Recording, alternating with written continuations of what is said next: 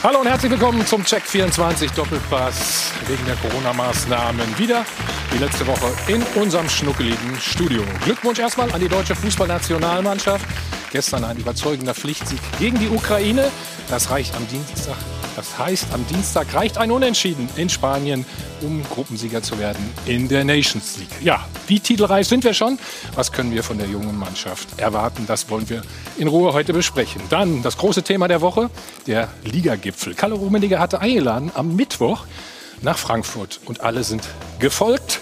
Zumindest die, die eingeladen waren. Also, wie gespalten ist die Liga nun wirklich? Wie sieht es aus mit der Solidarität unter den Vereinen?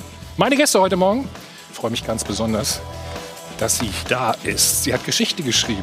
Die erste Schiedsrichterin im deutschen Profifußball der Herren, Bibiana Steinhaus. Guten Morgen.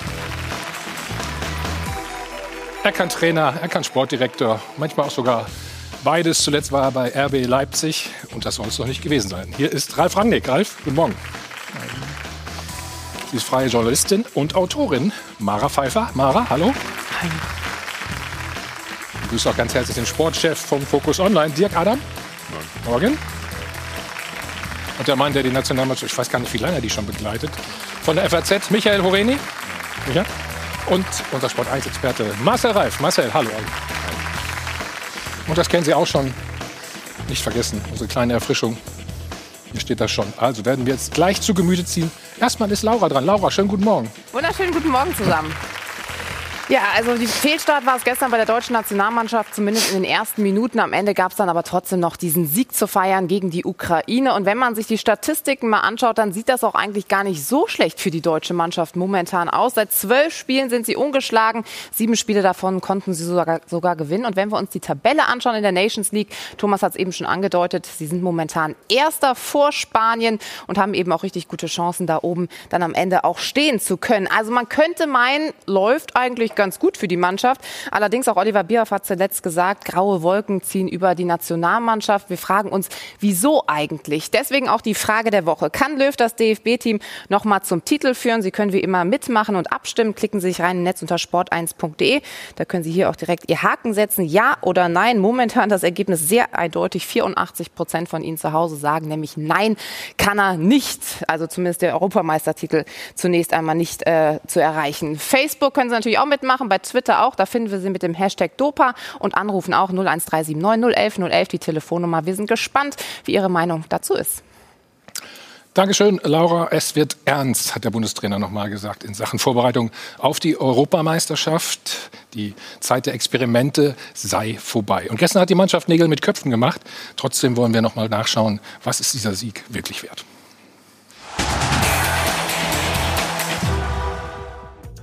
Momentaufnahmen und Schnappschüsse einer Nations League-Partie, die Deutschland die Tabellenführung in ihrer Gruppe beschert hat. Wieder gewonnen. Und auch wenn es keine makellose Vorstellung war, die Bilanz ist makellos. Die Nationalmannschaft ist seit zwölf Spielen ungeschlagen.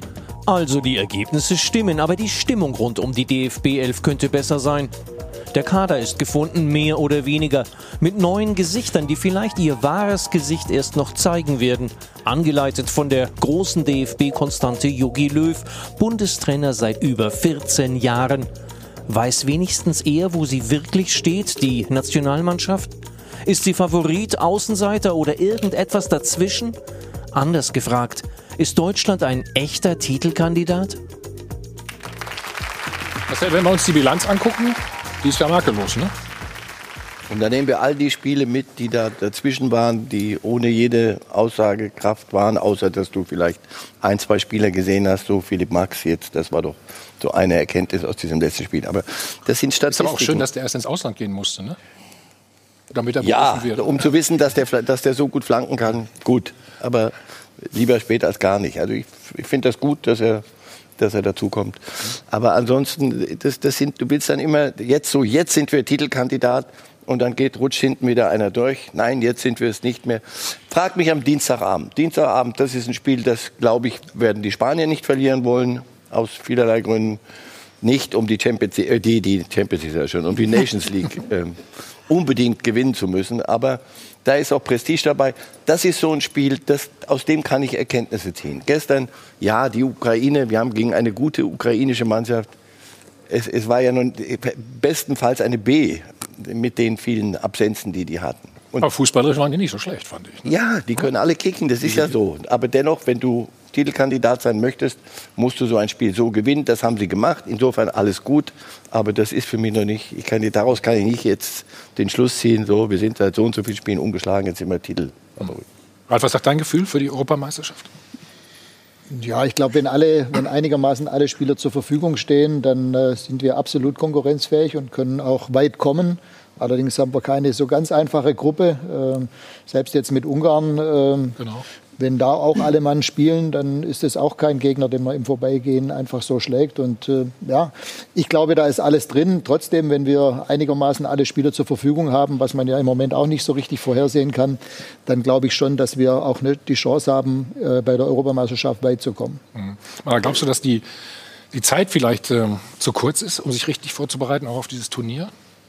Das naja, sagt Jogi Löw ja immer wieder. Ne? Er sagt, ja Mensch, ja, prinzipiell hat man ja jetzt mehr. sogar mehr Zeit, da es halt eben verschoben wurde. Ähm, ich finde aber, also ein Punkt bei diesen Spielen, die zu einem Turnier hinführen, ist tatsächlich, Marcel Reif hat es ja gerade schon so ein bisschen angesprochen, also äh, ich habe da mit den Statistiken irgendwie überhaupt keine Schwierigkeiten, selbst wenn mal ein Spiel verloren geht, weil ich erwarte doch eigentlich tatsächlich in genau so einer Phase, dass eben auch mal neue Spiele ausprobiert werden, dass ich auch mal Formationen durchprobiere, um mich eben auf ein Turnier tatsächlich auch vorzubereiten. Also sonst bräuchte ich diese Spiele, gerade die Freundschaftsspiele und speziell in einer Phase wie jetzt ja auch auch gar nicht zu machen. Du hast sie, wie lange begleitest du die? Lange, lange. Sag mal, weißt du ungefähr? Seit der WM 2002. Ja, dann, dann bist du ja genau der Richtige, der ja, die Frage also, jetzt beantworten kann. Ich glaube, in den Zeiten ist es wirklich wahnsinnig schwierig zu sagen. Man weiß überhaupt nicht, wer im Sommer spielen wird. Man weiß es weder bei der deutschen Mannschaft, wer gesund ist, wer verletzt ist. Man weiß es weder bei den anderen Mannschaften. Von daher ist es jetzt noch schwieriger zu sagen als in der Vergangenheit. Ich glaube aber, dass ähm, wenn die Spieler wirklich äh, zur Verfügung stehen, wie es Ralf Rangnick gesagt hat, dann ist die Mannschaft, die hat so viele Talente, also was die Offensive angeht, was das Mittelfeld angeht. Ähm, in der Abwehr stünden, der Abwehr stünden ne? vielleicht der ein oder andere noch zur Verfügung, der nicht zum Kader gehört. Aber von, vom Personal her gehört die Mannschaft für mich mit Sicherheit zu den Kandidaten, das Halbfinale zu erreichen.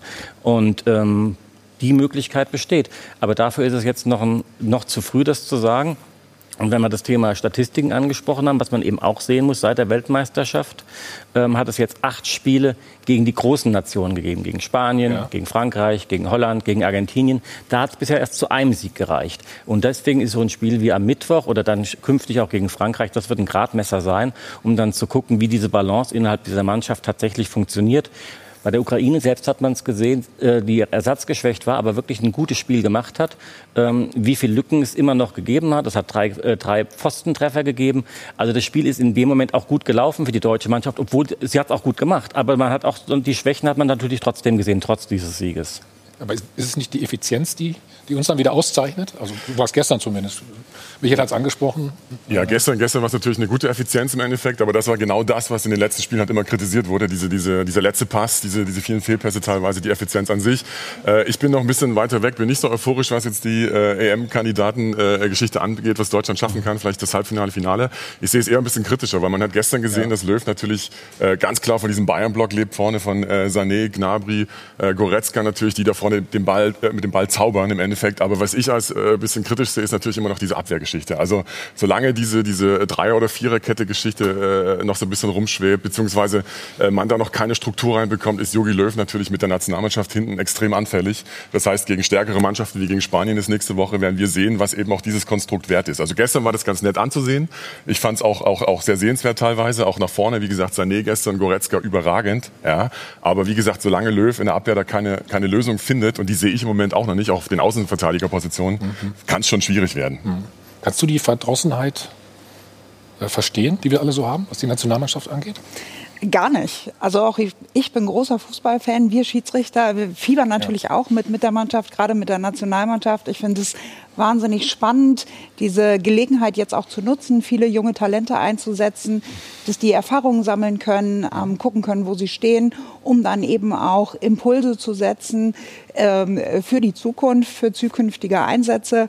Und äh, ich glaube, da befinden wir uns auf einem sehr guten Weg. Aber trotzdem macht ihr die, die Defensive nicht auch ein bisschen Sorgen, wenn es überhaupt Sorgen gibt? Nein, also ich finde tatsächlich, den Fokus darauf zu setzen, das Vertrauen in junge Spieler zu setzen und denen die Chance zu geben, sich auszuprobieren. Und das sind eben diese Spiele im Moment auch. Da geht es einfach mal darum zu testen und neue Formationen äh, zu probieren, Vertrauen auszusprechen. Das ist auch wichtig für die Spieler und ist ein super Signal. Mhm. vielleicht schauen wir mal auf die Nein, wir werden ja, ja, zu dem Thema Hummels, der, dem, der, wenn wir es nicht nee, aussprechen. Nee, nee, was hast du vorhin gesagt? Gar nicht äh, ein Spieler, der es gibt ja nur Spieler, die nicht zum Kader gehören. Ja. Solange du solche Tore kassierst, wirst du immer dieses Thema Wabern haben. Also so unausgesprochen. Ähm, Rüdiger wird nie ein anderer Spieler werden als der, der ist. Das an guten Tagen funktioniert das, an anderen sagst du, ist das wirklich Top-Qualität? Wir reden jetzt über Halbfinale, Finale. So. Süle war, hat eine Zeit lang gefehlt, dann ist ja. er, hat immer wieder verletzt, dann ist er immer wieder da. Ist er schon so weit, dass er dann so ein, so ein, so ein Pfeiler ist, der alles andere um sich herum besser macht. Außenverteidiger, das wissen wir, das ist, da ist kein Alfonso Seit Davis, Jahren keiner da. kein Pavard, das, das ist so. Und deswegen freue ich, ich freue mich so über den Max. Mhm. Und obwohl wir alle wissen, was, der, was das in der Defensive, sonst hätte er ja schon länger gespielt. Immer wieder in der Rückwärtsbewegung hat er seine nicht, nicht seine größten Stärken. Nach vorne ist das prima. So. Ginter ist einer der ruhigen im Lande. Mit dem willst du auch da hinten einen. Nein, das wird er nicht werden. Er wird keiner sein, der dich führt. Also sagen wir alle, denke ich, Klar. Sag mal, was, wie könnte man es denn lösen? Und dann kommt man wieder auf Hummels. Ich verstehe aber Löw, der sagt, das ziehe ich durch. Und ich habe schon ein paar Mal gesagt, solange dass ich das als Konsequenz ihm abkaufen kann, weil es auf dem Wege ist zu irgendeinem Ziel, ist das okay. Wenn es Sturheit wird und das Ziel gefährdet wird, denke ich, werden wir hier wieder neu ja, darüber ich, diskutieren. Ich kann ehrlicherweise den Weg nicht wirklich verstehen. Weil man finde, wenn, wir, wir sagen ja alle, wenn eine Nationalmannschaft ähm, braucht man in der Defensive Qualitäten, wie sie Mats Hummels hat, vielleicht wie sie auch Boateng in guten ja. Zeiten hat. Äh, und wenn man Spieler hat, die diese Qualitäten haben, dann kann man die gerne wegschicken. Aber man muss Spieler haben. Und wenn man sie nicht hat, dann muss man eben mit denen spielen, ähm, die sie haben, nämlich Hummels und äh, Boateng. Oder muss im Kader haben.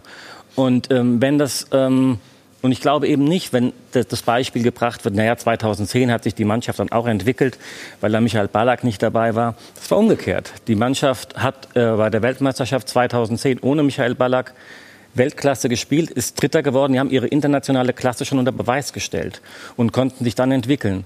Und es, dieser Konkurrenzkampf innerhalb einer Mannschaft gehört fundamental dazu. Die jüngeren Spieler müssen sich sportlich gegen die Älteren durchsetzen. Und wenn sie sich nicht gegen die, gegen die Mitspieler durchsetzen können, können sie es auch nicht gegen die Gegner. Und diesen Konkurrenzkampf kann man nicht abschaffen. Ähm, der existiert. Und nur wenn die sich gegen die Besten innerhalb des eigenen Kaders durchsetzen, dann können sie den nächsten Schritt gehen. Und das kann man ihnen nicht abnehmen. Da gibt es keine Abkürzung für. Und deswegen ist das ein Problem. Und es wird ein Problem bis zur Europameisterschaft bleiben. Mhm. Ralf, wir haben eben die Aufstellung gesehen von gestern. Wie bewertest du die Abwehr? Dreierkette, Viererkette?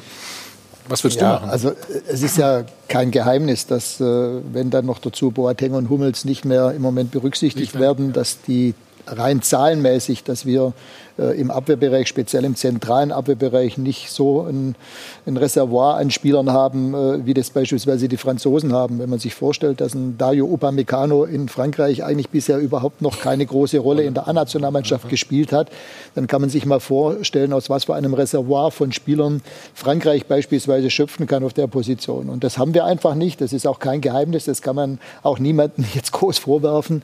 Und äh, deswegen auch zurück nochmal zu Max als Außenverteidiger. Ja, das ist klar, der hat seine Qualitäten im Spiel nach vorne. vorne. In der Viererkette gegen starke Gegner bin ich mir da schon nicht mehr so ganz so sicher. Da würde ich mich jetzt als Trainer nicht mehr ganz so wohl fühlen, wenn der dann linker Verteidiger spielen würde. Deswegen läuft es dann ja immer wieder dann auch auf eine Dreierkette oder zumindest eine verkappte Dreierkette hinaus, so wie es ja auch gestern der Fall war.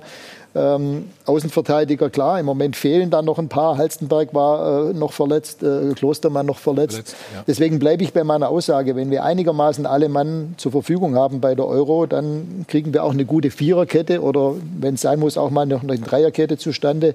Aber es dürfen halt nicht allzu viele Spieler ausfallen. Jo Kimmich, äh, auch ein Spieler, der absolut wichtig ist, äh, der sich jetzt verletzt hat. Normalerweise unter normalen Umständen müsste der bis zur Euro oder wahrscheinlich sogar schon im Februar wieder fit sein. Äh, aber nochmal, wir haben nicht das gleiche Reservoir an Spielern wie andere Länder, die, ähm, wie Frankreich oder auch wie die Engländer, wie äh, beispielsweise äh, auch die Spanier. Und ein Rüdiger, der spielt ja, das müssen wir uns mal vorstellen, der ist im Moment fast gesetzt in unserer Nationalmannschaft, spielt in Chelsea, aber gar nicht Stamm. Mhm. Mhm.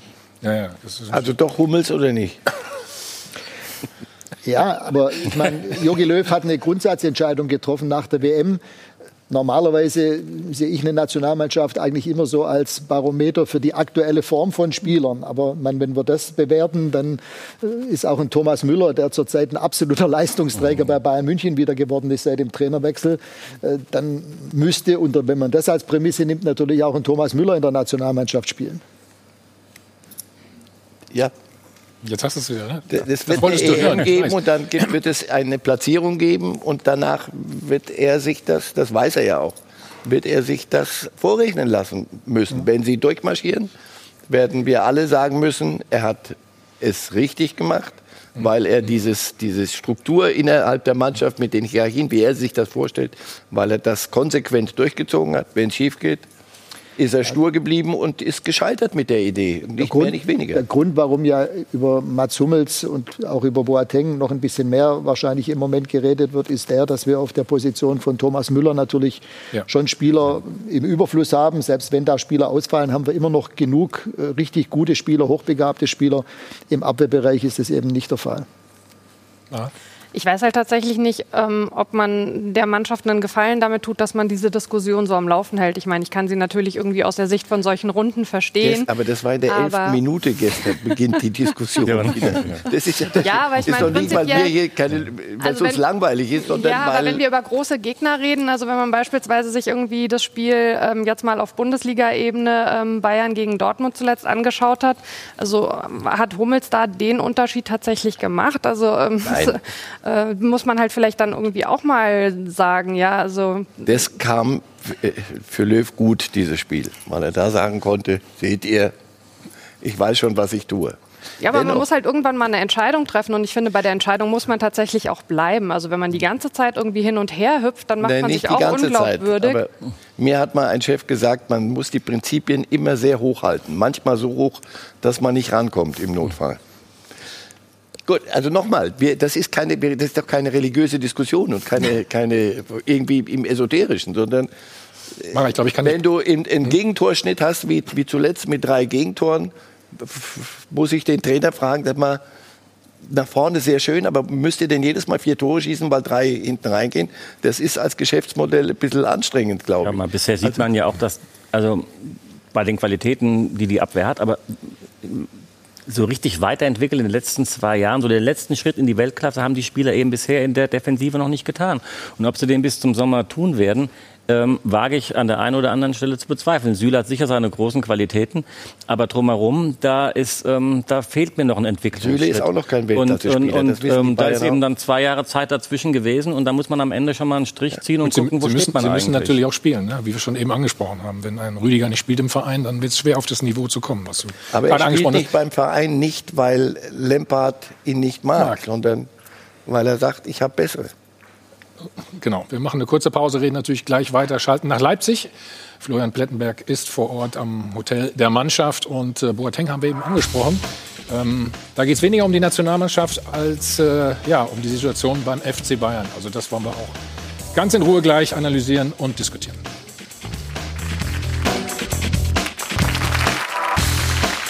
Wir sind wieder zurück beim Check 24 Doppelpass. Thema natürlich auch die deutsche Fußballnationalmannschaft. Und ich muss Marcel ein bisschen enttäuschen. Wir gehen zwar jetzt nach Leipzig, aber da ist nicht Mats Hummels, da ist unser Chefreporter von Sport 1. Da ist Florian Plettenberg. Guten Morgen, Flori.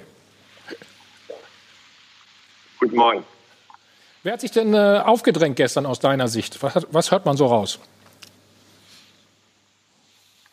Ich denke, man hat da gestern eine Mannschaft gesehen, die zum großen Teil dann auch bei der EM die Mannschaft sein wird, auf der ganz, ganz viele Hoffnungen tun werden. Jogi Löw hat ja gestern auch erstmals seit zwei Jahren gerade vorne die drei Angreifer gehabt, Werner mit Sané und mit Gnabry, also eine ganz, ganz wichtige Komponente in diesem Spiel. Aber ich denke auch, dass man Flo Neuhaus auf jeden Fall auf dem Zettel haben sollte, auch wenn er gestern nicht gespielt hat. Da hat er dann noch vergebens auf die Einwechslung gewartet, zu zwei Minuten am Spielfeld fand, aber die Deutschen, die waren so ballsicher, da ist kein Ball mehr Ausgestört. Ich glaube, Neuhaus, das ist ein Spieler, auf den kann man sich freuen, aber auch auf Robin Koch, ein Spieler, der hier wirklich überzeugt, den hat Jogi Löw auch total gelobt. Und das war ja gestern auch so ein ganz interessanter Hybridspieler. Mal in die Dreierkette hinfallen lassen, aber ansonsten so der alleinige Sechser, der spielt total abgeklärt. Und da merkt man wirklich, der Wechsel in die Premier League, der hat ihm richtig gut getan. Also Neuhaus hast du angesprochen. Hofmann hat sich verletzt. Koch vielleicht so ein bisschen ähm, die Gewinner, aber einer war trotz Marcel nicht dabei, Laura, ne? Das stimmt. Also Mats Hummels äh, nicht mit dabei gewesen, aber eben auch äh, Jerome Boateng. Und ähm, da spielt sich so ein bisschen was ab, was auch beim FC Bayern vielleicht tatsächlich äh, bald Realität sein könnte, dass er eben nicht mehr Teil des FC Bayern sein wird. Sein Vertrag wird wohl nicht verlängert. Das zumindest der Stand der Dinge von äh, der vergangenen Woche. War ein bisschen überraschend vielleicht auch gekommen, weil es ja eigentlich sportlich für ihn wieder viel, viel besser lief. Und auch der Berater noch Anfang November bei uns bei Sport 1 gesagt hatte, wir sind offen für Vertragsgespräche. Die Zukunft ist spannend. Wir freuen uns, wenn wir die Gespräche mit Bayern führen. Allerdings in dieser Woche kam dann eben alles anders. Und das Schlimme an dieser Geschichte ist, Jerome Boateng hat dann bei der Süddeutschen erklärt, auf mich ist keiner zugekommen, mit mir hat keiner gesprochen, ich wusste nichts davon. Ich war überrascht. Also das dann doch sehr traurig, gerade weil er eben seit 2011 im Verein ist. Es ist eine lange Zeit, hat viel geleistet für den FC Bayern, aber dann wohl das hat er zumindest selber gesagt, über die Presse erfahren, dass es wohl nicht weiter für ihn beim FC Bayern geht. Das ist dann schon bitter, wenn es stimmt. Tja, hier geht man so mit verdienten Spielern um, wie es so schön heißt. Also vom Gefühl her natürlich nicht. Also ich finde es auch nicht den, den, den, den besten Weg als Spieler so zu erfahren, dass du dann nächstes Jahr keine Rolle mehr spielst, zumal ja Jerome Boateng auch seine, seine Verdienste hatte äh, in der Vergangenheit und auch sich total toll zurückgekämpft hat, jetzt auch beim FC Bayern, äh, was ihm vielleicht auch wenige zugetraut haben. Ähm, ansonsten ist es halt auch der Lauf der Dinge im Moment. Das heißt, es wird auch viele andere Arbeitgeber äh, geben äh, in Deutschland, die jetzt nicht alles von ihren Chefs sofort erfahren, sondern vielleicht über, über äh, andere Wege. Also deswegen, es ist einfach das Geschäft, es ist das Business und damit muss man auch als Profi leider leben, ja. Mhm. Florian, du bist uns ja noch zugeschaltet in Leipzig. Ähm, wie bewertest du diese ganze Geschichte? Ich meine, dass man den Vertrag nicht verlängert.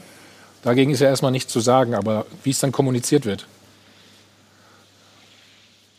Ich glaube, die eigentliche Sensationsnachricht wäre, wenn man mit Jerome Boateng verlängern würde. Denn man muss ein bisschen zurückblicken in dieser ganzen Geschichte. Es gab drei Spieler, deren Verträge 2021 auslaufen. Boateng, Javi Martinez und Sven Ulreich, der bekanntermaßen zum HSV gewechselt ist. Und gerade auch Hansi Flick, auch gerade Hansi Flick, der hat sich auch sehr reserviert immer wieder äh, ja, geäußert, auch in Lissabon in den ganzen letzten Monaten. Und hat gerade bei den Spielern auch immer, wenn es um die Zukunftsfrage ging, gesagt, sie seien jetzt in einem gewissen Alter, da müsste man schauen. Und so weiter. Boateng hat eine tolle Entwicklung genommen, er ist Leistungsträger, er ist äh, einer der, der Triple-Sieger ja, gewesen, das muss man wirklich so hervorheben, aber die Bayern, sie verziehen eben einen Umbruch. Und noch, das muss man ja auch dazu sagen, hat das Ding weder jemand bestätigt noch dementiert. Es ist Mitte November, es kann noch ganz, ganz viel passieren. Man weiß nicht, was aufgrund Corona auf dem Transfermarkt noch passieren wird. Man hatte Niklas Süle, einen Verteidiger, der schon zwei Kreuzbandrisse hatte. Bei David Alaba ist das letzte Wort noch nicht gesprochen. Also ich sehe das noch nicht, dass das 100% in Stein gemeißelt ist. Aber ich denke, dass Boateng davon ausgehen wird, dass es dann eben nach dieser Saison, nach zehn Jahren beim FC Bayern endet. Und ich sehe das auch die Richtung in der Vorstandsetage ja auch in diese Richtung geht, dass man sich dann am Ende von Boateng und von Martinez trennen wird. Florian, vielen Dank für deine Einschätzung. Grüße nach Leipzig. Bis bald. Ja, wie, wie bewertest du das? Ich kann es ehrlicherweise nicht einschätzen, da die Bayern sich zu dem Thema noch gar nicht geäußert haben. Also sie haben es weder bestätigt noch, noch dementiert. Die Meldung kommt irgendwo her. Und ähm, mal gucken, äh, was am Ende bei rauskommt. Also ich kann es schwer einschätzen. Also wenn es natürlich so wäre, dass, dass sie sich von ihm trennen und es wird, die, wird dieser Weg genommen, dann ist das natürlich ähm, stillos. Aber das kann man jetzt, finde ich, zu früh, das zu behaupten. Aber so, so ein bisschen Parallelen zum Fall Manuel Neuer, Alaba?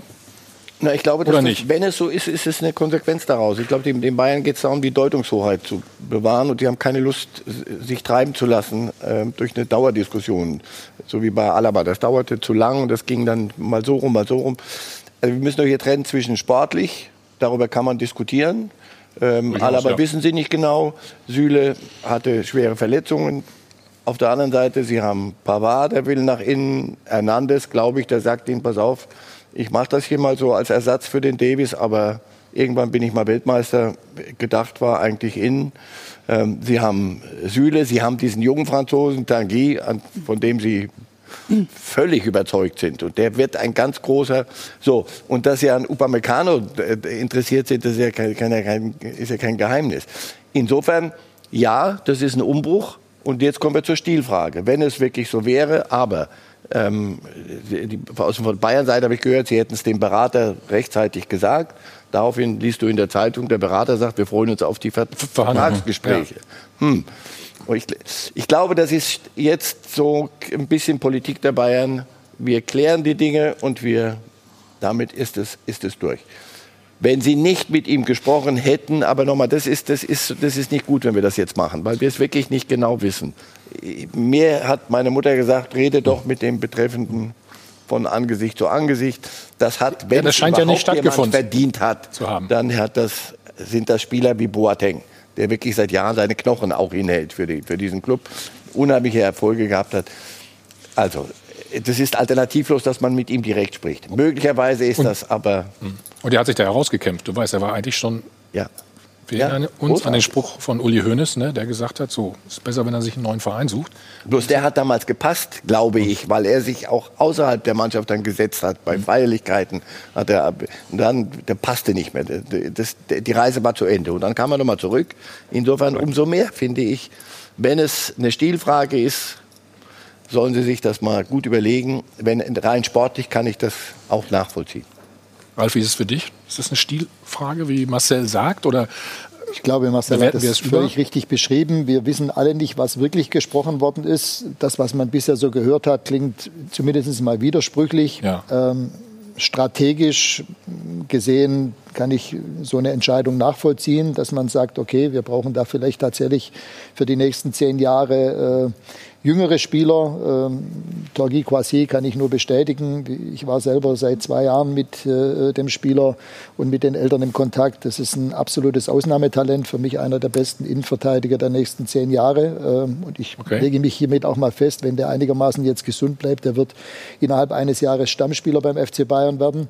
Und ähm, wenn man davon beim FC Bayern auch überzeugt ist, intern, wovon ich ausgehe, dann macht so eine Nicht-Vertragsverlängerung von äh, Boateng auch Sinn. Und dass sie dann wahrscheinlich versuchen werden, zusätzlich noch äh, den einen oder anderen für diese Position zu holen. Wir haben vorher über die Nationalmannschaft gesprochen, ja. halte ich auch für, für nachvollziehbar. Und wie gesagt, die Stilfrage, wir wissen alle nicht, was tatsächlich äh, mit wem besprochen wurde. Beim David Alaba sieht es ähnlich aus. Äh, wenn man, äh, das sind Dinge, die können wirklich nur die Verantwortlichen beim FC Bayern. Upamecano ist immer ein Name, der immer wieder fällt bei den Bayern. Den hast du entdeckt, ne? Mit, ich glaube, 16 war er damals, ne? Ja, wir haben ihn mit, mit knapp 17 von Valenciennes ja. geholt, äh, nach, nach Salzburg. Dort hat er dann am Mit Anfang 16 darfst du es noch nicht, glaube ich. Doch, doch, doch. Ja? Ist ja ein Europäer, ist ja Franzose. Ja. Mit 16 schon. Ne?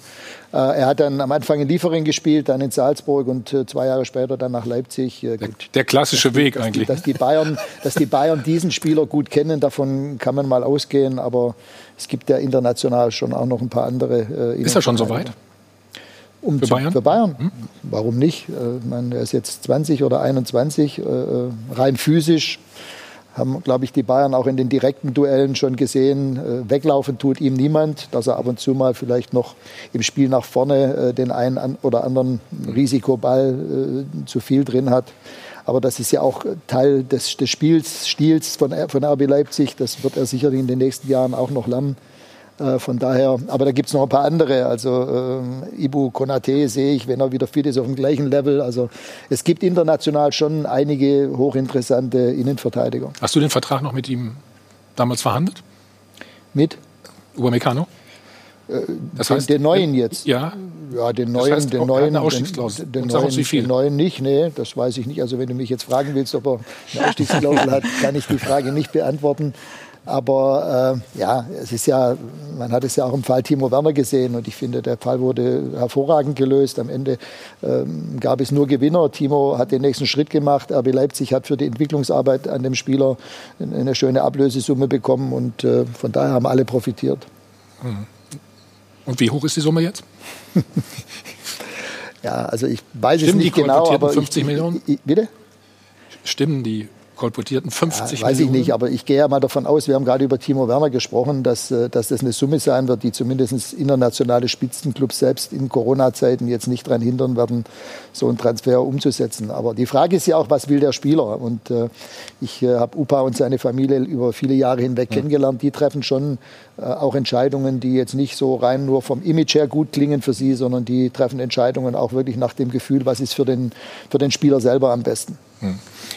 Trotzdem Jerome Boateng so als Backup, kann man den nicht noch äh, ein, zwei Jahre dann länger behalten?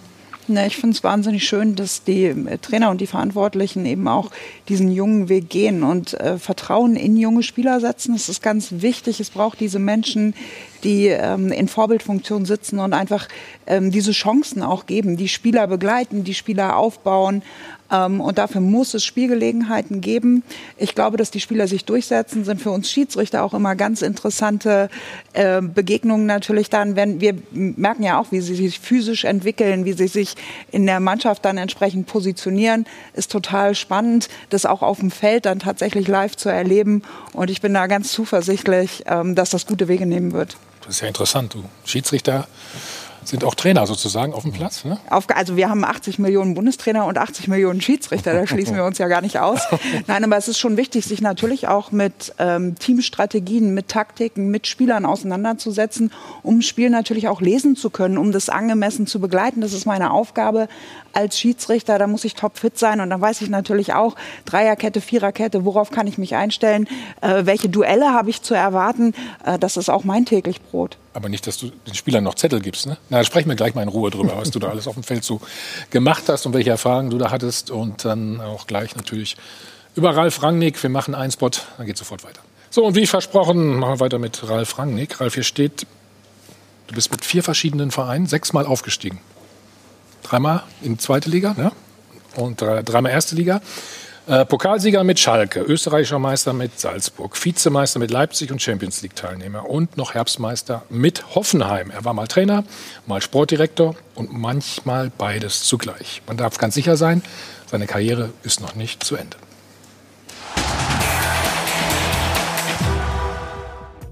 Es gibt viele Bezeichnungen für Ralf Rangnick. Fußballvisionär, Entwickler, Bessermacher, Wegweiser, Antreiber, Professor, Macher und Verrückter. Alle stimmen und allen fehlt etwas. Für uns ist Ralf Rangnick ein Universalgelehrter in Sachen Fußball.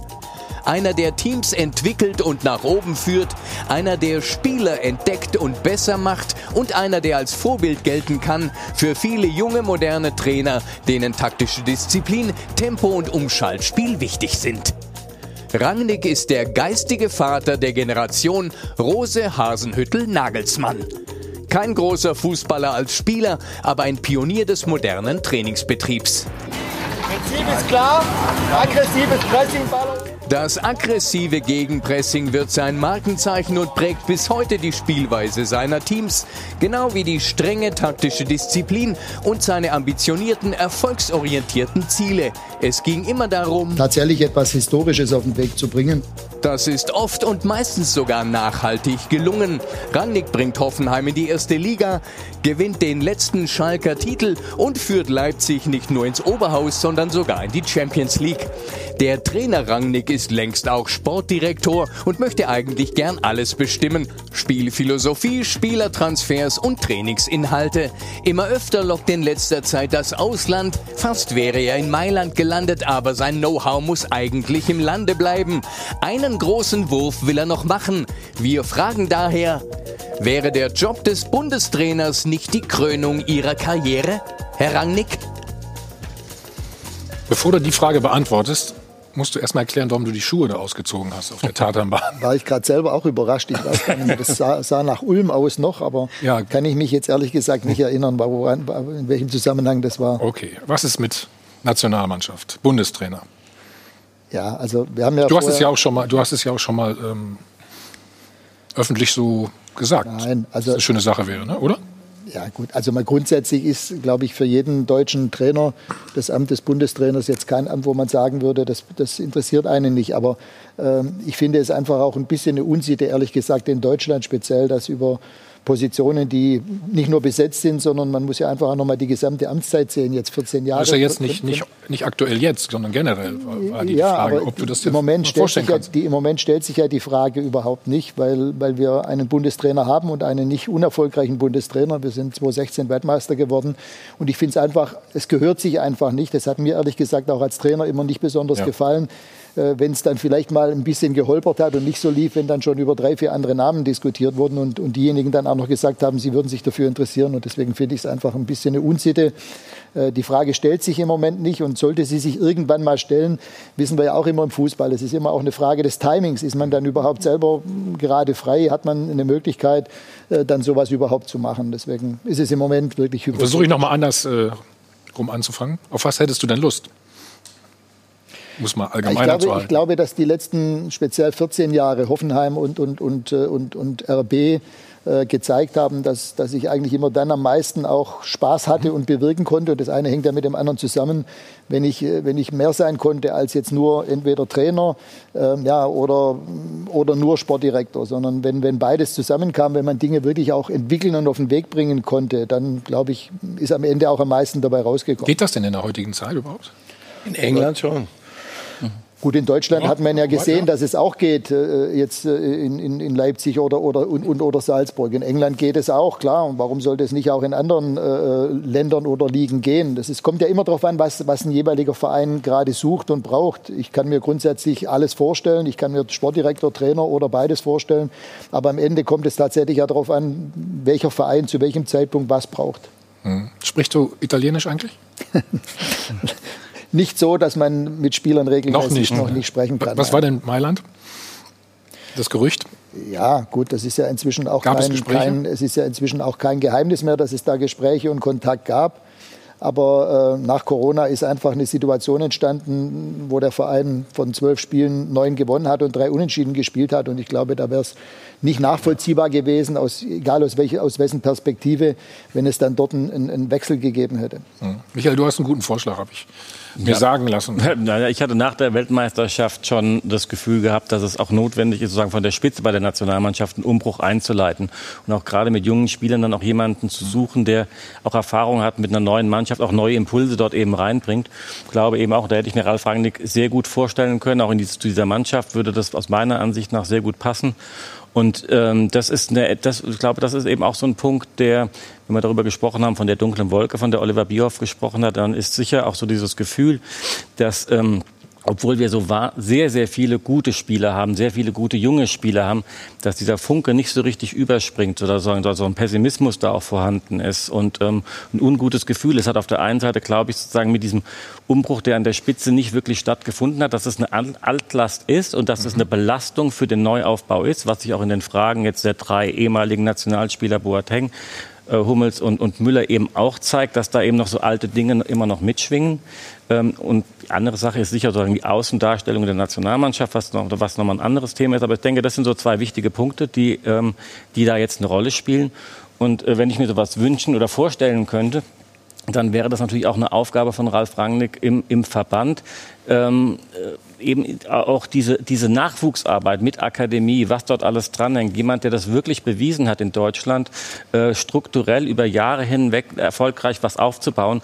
An dieser Stelle wäre es für mich absolut notwendig und wichtig, mhm. mhm. dass dem Fußball, dass der deutschen Nachwuchsfußball, der ja auch in den Nachwuchsbereichen größere Lücken jetzt hat, da jemand an diese Spitze zu bringen, der das tatsächlich schon bewiesen hat und der das als eine Aufgabe ansieht, die ihm wichtig ist und nicht, wenn das erstbeste Angebot von Schalke 04 kommt, äh, dann die Akademie wieder zu verlassen, sondern jemand, der, äh, der hinter diesen Aufgaben wirklich steht. Also das wäre so eine Vorstellung, wo ich dann glaube, dass der deutsche Fußball wirklich davon profitieren könnte. Also Herr Rangnick, wir sind uns ja auch ganz häufig auf dem Fußballfeld und darum herum äh, begegnet. Ich muss sagen, ich fand die Zusammenarbeit immer ausgesprochen angenehm und wir waren ja nicht immer einer Meinung, äh, wenn wir diskutiert haben. Nein, natürlich nicht, aber ich habe den Austausch immer als sehr, sehr wertvoll ähm, empfunden. Und äh, die Mannschaften, die sie begleitet haben, waren auch für uns Schiedsrichter immer eine echte Herausforderung, weil sie nämlich sehr jung, sehr dynamisch, ähm, äh, sehr offensiv natürlich auch ausgerichtet waren, weil sie neue Dinge einfach impliziert haben, neue Taktiken, mit denen wir uns natürlich dann auch auseinandersetzen mussten. Das hat einfach unheimlich viel Spaß gemacht. Ich bewundere das sehr, wie sie Zugang zu jungen Menschen finden und die begleiten können. Und zwar auch nicht nur fachlich, sportfachlich, sondern auch mit ihrer Haltung und mit dem, was sie mitbringen. Sie haben da wahnsinnig viel an junge Menschen weiterzugeben. Das finde ich toll. Und wo immer sie das tun in der Zukunft, ich freue mich, wenn wir uns da weiterhin begegnen. Boah, also wenn, wenn, ich noch kurz was dazu sagen darf. Also der DFB wäre schlecht beraten, Ralf Rangnick jetzt nicht auf seiner Liste zu haben, weil äh, man jetzt auch nicht weiß nächstes Jahr, wie äh, es mit Jogi Löw dann halt weitergeht. Das heißt, die Chance ist halt 50-50, ob er Erfolg hat oder nicht, was Marcel Ralf vorhin schon angesprochen hat. Äh, weil äh, Ralf Rangnick für mich auch neben Matthias Sammer zu den absoluten, zu den zwei besten Fußballexperten in ganz Deutschland gehört. Das ist, ist einfach ein Fakt, der so ist. Und äh, in der Gesamtentwicklung, äh, mit diesem Gesamtkonstrukt, auch Thema Nationalmannschaft, dunkle Wolke, was Michael Horeni gerade angesprochen hat, wäre es ein frischer Anstrich, äh, der mir auch sehr wichtig wäre als, als Fan jetzt in den letzten Wochen, Monaten, wo es halt nicht so mit der Nationalmannschaft lief, wo man ein bisschen schlechtes Gefühl hatte mit dem Gesamtkonstrukt, ist mir der Name Ralf Rangnick immer wieder eingefallen im Hinterkopf gewesen. Das heißt, das fände ich persönlich ganz toll. Und andererseits, um auf dieses Thema dunkle Wolke nochmal zu sprechen zu kommen, weil mir das auch sehr wichtig ist, ja. äh, ich finde, das liegt nicht unbedingt nur an der Mannschaft. Ich glaube, da hat Olli Bierhoff, wenn man das ganz kurz nochmal erwähnen darf, äh, vielleicht das auch ein bisschen von sich versucht wegzuschieben, weil ich sehe es nicht als Thema äh, der jungen Mannschaft, die entwicklungsfähig ist, die ganz viel Potenzial auch teilweise hat, was das Spiel nach vorne betrifft. Wie gesagt, Abwehrprobleme haben wir schon besprochen. Es ist vielmehr diese äh, Eventisierung, ja, diese, diese Kommerzialisierung dieses, äh, dieser Nationalmannschaft, die immer mehr zum Produkt halt wurde, ja, wo die, wo die Fans das Gefühl verloren haben, so dieses, als wenn das so ein Raumschiff vorbeifliegt und man sagt, ah, okay, das ist das DFB-Team, aber man hat nicht mehr diese Herzlichkeit, diese Verbundenheit, dieses Gefühl, ja, dieses Organische ist halt durch diese, äh, die Mannschaft 2015, dieses Label, ja, diese, diese Hashtags und so weiter, was Olli Bierhoff dann mehr oder weniger mit seinem Team eingeführt hat. Ich glaube, das hat die Fans so ein bisschen auch weggebracht. Also das Problem ist nicht die Mannschaft an sich selber, sehe ich so nicht, mit allen Höhen und Tiefen. Das Problem ist einfach dieses, dieses Konstrukt, ja, dieses, ich will nicht sagen Produkt, das ist zu negativ, um Gottes Willen, ja, aber es wird einfach zu sehr so verkauft, dass den Leuten unten das einfach, ich will nicht sagen egal ist, aber sie haben diese, diese Verbindung nicht mehr, diese Herzlichkeit ist weg. Muss sich das Profil des Bundestrainers vielleicht dann auch erneuern oder muss es sich verändern, Ralf? Das ist für mich schwer zu sagen, weil ich dazu auch zu wenig Einblick habe in das, was äh, A, sich auf, auf, der einen Seite der Verband vorstellt, auf der anderen Seite, äh, was Jogi Löw tatsächlich auch selber, wie er sich ein, inwiefern er sich einbringt über den normalen Spielbetriebsalltag hinaus. Das kann ich nicht, kann ich nicht einschätzen. Ja, was, aber klar. Was, Klar ist natürlich schon, dass auch durch in der Corona-Krise und auch aus, von Stimmen von der Nationalmannschaft, ob das nun der Bundestrainer ist oder, oder Oliver Bierhoff, finde, da hat schon was gefehlt. Also man, die, die waren auch wirklich abgetaucht in der Krise, auch wenn es schon damit anfängt, dass, dass Kinder nicht mehr äh, Fußball spielen dürfen, nicht mehr trainieren dürfen. Ähm, da finde ich, da ist es auch notwendig, sozusagen über den Tellerrand hinauszuschauen und dann eine Stimme zu ergreifen, um zu sagen, was wichtig ist und, und dafür auch sagen, dafür Werbung zu machen und sich da zu positionieren und ähm, den, den eigenen Sport und, und, die, und die Notwendigkeit da ähm, in, in, den Mittelpunkt zu stellen, was, wie wichtig das alles ist, auch wie wichtig, finde ich, sozusagen auch für das emotionale Gefühl so eine Nationalmannschaft ist. Das darf man nicht unterschätzen. Also das Problem, finde ich, ist nicht, wenn die mal ein paar schlechte Spiele haben, sondern dass dieses Gemeinschaftsgefühl, äh, von dem wir nicht so viele Ereignisse haben, die das schaffen. Wenn das sozusagen dauerhaft verloren geht, das ist viel schlimmer, als wenn man ein paar Spiele und eine Weltmeisterschaft nicht gewinnen. Aber wenn diese Verbundenheit nicht mehr da ist und auch das, was du eben gesagt hast, also wenn man sozusagen eine Mannschaft sozusagen präsentiert mit die Mannschaft, die über den roten Teppich läuft und so auf Hollywood, das alles darf der Fußball nicht sein, sondern der Fußball ist im Kern eine eine volksnahe Veranstaltung. Das muss er auch bleiben. Und da muss eine Verbindung da sein, die spürbar ist. Und mit diesen ganzen Maßnahmen, die in die andere Richtung gehen, findet eine, eine, also eine, eine Entfremdung statt. Eine emotionale und, ähm, Bindung. Da muss man, da, da, da, da, muss, muss, muss man anders angehen. Und da reicht es auch nicht, wenn man jetzt die eine oder andere Werbemaßnahme weniger macht. macht ja. Man sieht auch ganz klar, finde ich, dass also da jetzt in der Corona-Phase echt so die Spitze des Eisbergs erreicht ist. Also ich würde dir in allem recht geben, was du sagst. Im Endeffekt muss man sagen, was marketingtechnisch nach diesem Titel passiert ist, ist also so weit weg von dem, glaube ich, was, was viele Leute mit Fußball verbinden. Auch viel von dem, was dann da mit dem Fanclub der Nationalmannschaft und so teilweise diese übergestülpten Sachen. Leute gehen ins Stadion und kriegen das Schild in die Hand gehalten, was sie irgendwie hoch, äh, dann hochheben sollen und so weiter. Und wenn man sich jetzt zuletzt angeschaut hat, ich meine, meine, wir haben halt nun mal wirklich mit Corona eine gesamtgesellschaftliche Krisensituation und da wird halt einfach so getan, als sei es das Wichtigste auf der Welt, dass am Abend so ein Spiel stattfindet, anstatt halt vielleicht auch mal die Demut zu haben, zu sagen, nee, wir machen es einfach mal nicht. Ja, in der Situation gibt es irgendwie andere Sachen und wir wissen noch nicht. Also die erste äh, Bemerkung, glaube ich, in der Kommentierung war gestern, äh, dass äh, Gündogan gerade noch ein bisschen die Luft fehlt, weil er ja äh, gerade eben auch seine Corona-Geschichte auskuriert hat. Also man weiß noch überhaupt nicht, nicht, was das auch irgendwie langzeitmäßig mit den Spielern macht. Das ist alles äh, so noch total offen und das ist aber so, ja, also es wird einfach, einfach so weitergemacht, als wäre irgendwie nichts passiert. Und wenn man sich dann hinstellt und sagt, ja, ist total seltsam, die Leute haben gar keine emotionale Verbindung mehr zu dieser Mannschaft. Ja, natürlich nicht, weil es halt nur noch ein Konstrukt ist und weil es überhaupt keine emotionalen Anknüpfungspunkte mehr gibt. Ja, und du merkst auch diese Abkapselung. Also wenn ich jetzt als Journalist drüber sprechen kann, ich habe auch die Nationalmannschaft lange begleitet, viele Jahre, war bei der WM mit dabei in Brasilien, bei zwei Europameisterschaften. Mhm. Äh, diese Abkapselung findet auch gefühlt als Journalist für mich auch intern statt. Das heißt, wenn du früher Presseanfragen gestellt hast beim DFB, war es natürlich nicht immer einfach, aber ich, ich habe äh, das Gefühl gehabt, dass es nach 2014 immer schwieriger auch wurde. Also ich kann mich an die EM erinnern, äh, in Evian in der Schweiz, wo wir teilweise zwei Wochen lang auf ein Interview warten mussten, obwohl viele akkreditierte Journalisten vor Ort waren deswegen. Äh, und du dann dankbar sein musstest, dass du ein Interview bekommen hast und dann aber einen Tag vorher dieses Interview schon auf der DFB-Seite stand oder in der App. Das heißt, dieser Mehrwert des Interviews, was du hattest als Journalist, der war, war eigentlich weg, so ein ne? bisschen entwertet. Ich weiß nicht, wie du es empfunden hast, Michael, damals, aber es gab schon auch Diskussionen. Ich kann mich erinnern, mit Günter Klein damals also wir, waren wir zwei Wochen. Michael, du erzählst, uns, ganz, ja. ganz kurz, erzählst ja. uns gleich. Ja. Ich, ja? ich wollte was anderes sagen in der ja. Richtung. Ja, kannst, kannst du gleich machen. machen. Wir wollen auch noch über den, ja, genau, über den Einfluss von Ralf Rangnick äh, auf den deutschen Fußball sprechen und über die Karriere natürlich von Viviana Steinhaus. Wieder zurück beim Check 24 Doppelpass und wie versprochen nach unserer kurzen Pause darf Michael noch mal seinen Gedanken bitte zu ja. Ende bringen. Ja, es war die Frage mit den, mit den Kontakten und wir haben also morgen in der FAZ ein großes Interview mit Oliver Bierhoff zu dem Thema auch dunkle Wolke und was daran so hängt und wie das wie die vielleicht auch wieder weggeschoben werden kann.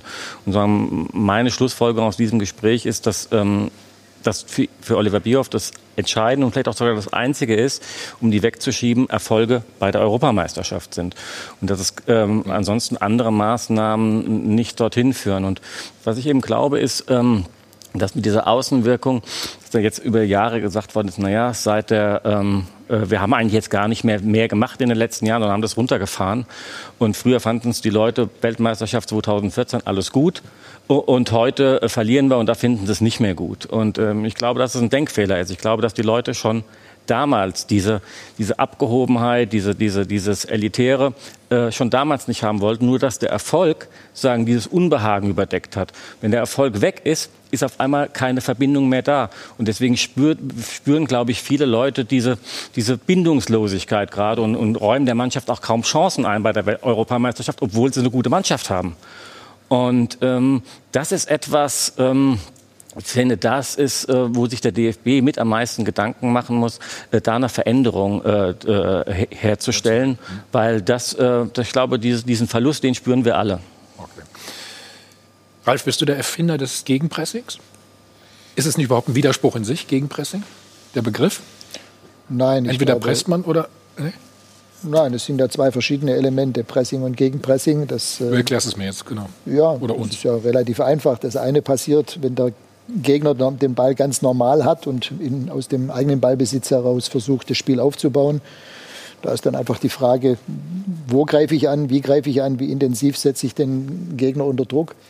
Gegenpressing für mich persönlich ist ein Angriffsmittel, weil äh, aus meiner Sicht macht ja. es einfach absolut Sinn, wenn ich den Ball verliere, beispielsweise mit der gegnerischen Hälfte, dann eben sofort auf Rückeroberung zu setzen. Und dazu müssen eben alle sofort bereit sein, alle Spieler, alle müssen sensibilisiert sein. Das muss mehrmals in der Woche auch trainiert werden, weil daraus ergibt sich natürlich dann wieder die allergrößte Chance, aus der Rückeroberung des Balles dann sofort wieder eine große Torchance zu kreieren. Und was einfach viele unterschätzen, ist auch die Art, wie das passiert. Je dynamischer du das nämlich machst, desto größer ist nachher auch die Wahrscheinlichkeit auf ein Tor.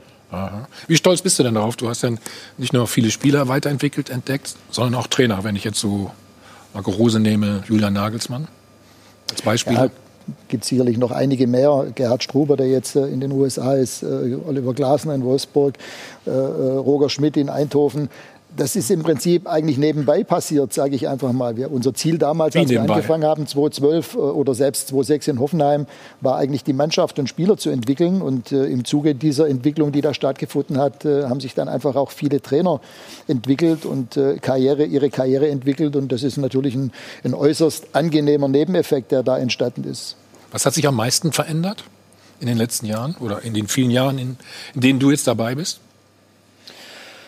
Ja, der Fußball ist insgesamt deutlich schneller, schneller geworden. Ja. Äh, Viviana Steinhaus hat es ja als Schiedsrichterin, kann das wahrscheinlich bestätigen, weil wenn sie mitten im Feld steht, kriegt sie ja auch mit, mit welchem Tempo das Spiel um sie herum das stattfindet. Wollte ich Sie auch fragen, die musste viel laufen. Äh, ich ja. denke, das ist einer der Hauptunterschiede in den letzten zehn Jahren. Fußball mhm. ist zu einer richtigen hochathletischen Hochgeschwindigkeitssportart ge geworden. Und deswegen kommen heutzutage eigentlich auch Spieler, mhm die nicht ihren, ihren Lebenswandel und ihre Ernährung und alles, was dazugehört, dem unterordnen, die kommen da einfach nicht mehr mit. Die können auf allerhöchstem Niveau dort einfach auch nicht mehr mitspielen. Und ich finde das gut, dass, dass Fußball zu so einer Hochleistungssportart geworden ist. Und da gehören die ganzen taktischen Bereiche eben einfach mit dazu. Und auch die, das Champions League-Turnier, finde ich, hat nochmal gezeigt, dass äh, wenn du international inzwischen auf höchstem Niveau erfolgreich sein willst, musst du in allen fünf Bereichen des Fußballspiels äh, top sein. Eigener Ballbesitz, Ballbesitz, gegnerischer Ballbesitz, die zwei Umschaltmomente und die Standardsituation. Wenn du dich dann nur auf ein oder zwei konzentrierst, reicht es am Ende nicht mehr, um ganz oben zu landen. Also ist es, ist es zu schnell geworden, der Fußball, wenn man für den vornehmen Fremden, der sich das in Ruhe anguckt, ist es nicht, ist es, ja, ich, ich habe manchmal, und ich habe so das Gefühl, im Moment ändert sich wieder ein, ein, kleines bisschen was. Also Rose, auch Nagelsmann, auch mehr Ballbesitz. Ist das eine Weiterentwicklung von, von dem, was, was Sie mal angestoßen haben, damit das war sehr flächendeckend. Also ich erinnere mich an Spiele äh, Leverkusen unter Roger Schmidt gegen, ich glaube gegen Leipzig da saßt du zu Hause und so nach zehn Minuten dachte wenn jetzt irgendeiner mal kurz auf den Ball treten würde, das würde einen mal durchatmen lassen. Das war, ich habe mir so junge Hundefußball. Das heißt, du warst kaputt beim Zugucken. Nach zehn Minuten ja, warst du kaputt. Erschöpft ja, ja. vom Zugucken. Ist, es, ist das eine Entwicklung, die jetzt wieder ein Stück zurückgeht? Ich finde, das Champions League-Turnier hat es nicht bestätigt, weil die Mannschaften, die vielleicht zu sehr darauf gerne gesetzt hätten, nehmen wir Real Madrid, Nehmen wir den FC Barcelona als zwei Musterbeispiele hatten keine Chance. Ich meine, das 8-2 der Bayern hat es gezeigt. Und ich finde gerade Bayern München seit äh, dem Trainerwechsel hin zu Hansi Flick hat es noch mal ganz eindrucksvoll gezeigt. Also das hat selbst, glaube ich, mich überrascht, wie eine Mannschaft, die gespickt war mit Einzelspielern und jetzt mal unabhängig von einzelnen Spielern, die Hansi natürlich wieder gestärkt hat, die wieder, die eigentlich vorher weg waren. Wir haben über Boateng geredet, Thomas Müller, äh, Davies als linker Verteidiger.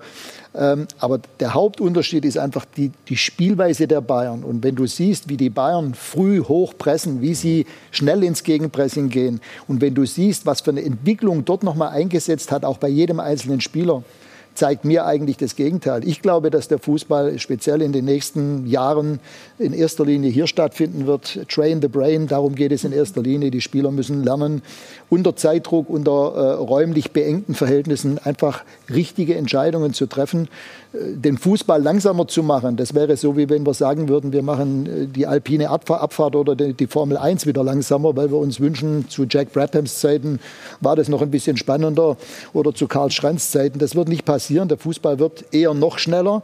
Die Frage ist aber, wie geht man damit strategisch, taktisch wieder um? Und ich glaube, der Schlüssel auch in Zukunft liegt hier. Du brauchst Spieler mit einer Top-Mentalität, mit einer extrem hohen Lernfähigkeit und Lernbereitschaft. Und sie müssen natürlich, auch das gehört für mich zur Mentalität, ich nenne es immer gerne das Talent der Persönlichkeit.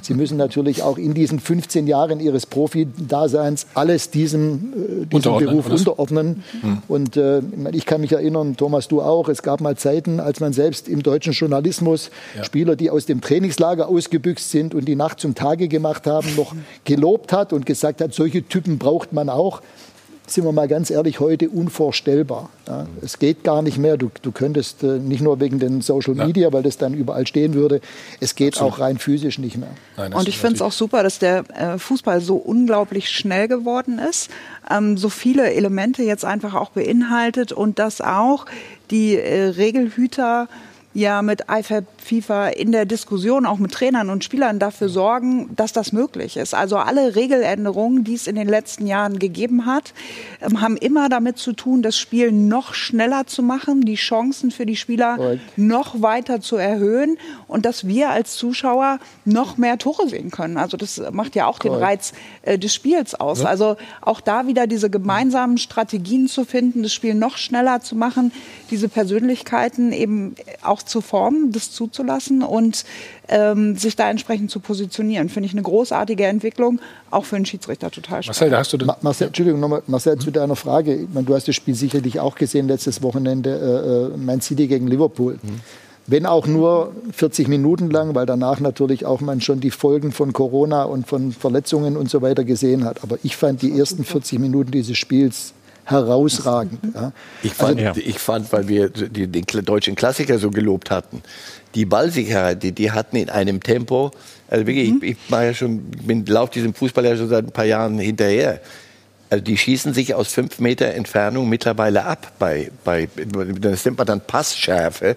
Ja. Das ist absurd. Diese ersten 40 Minuten waren mit das Beste, was ich. Also nur weil du sagtest, du hättest manchmal das Gefühl, auch manchmal ein bisschen, brrr, bisschen langsamer. Ja. Aber ich, ich bei dem Spiel muss ich ehrlich sagen, ich konnte gar nicht genug davon kriegen. Ich hätte mir gewünscht, ich hätte drei, vier Stunden am Stück von diesem Spiel gerne gesehen, weil das einfach gezeigt hat, auf allerhöchstem taktischen Niveau mit herausragenden Einzelspielern. Mhm. Äh, was das, was das Fußballspiel also ausmacht. damit ist eigentlich deine Frage beantwortet, ne?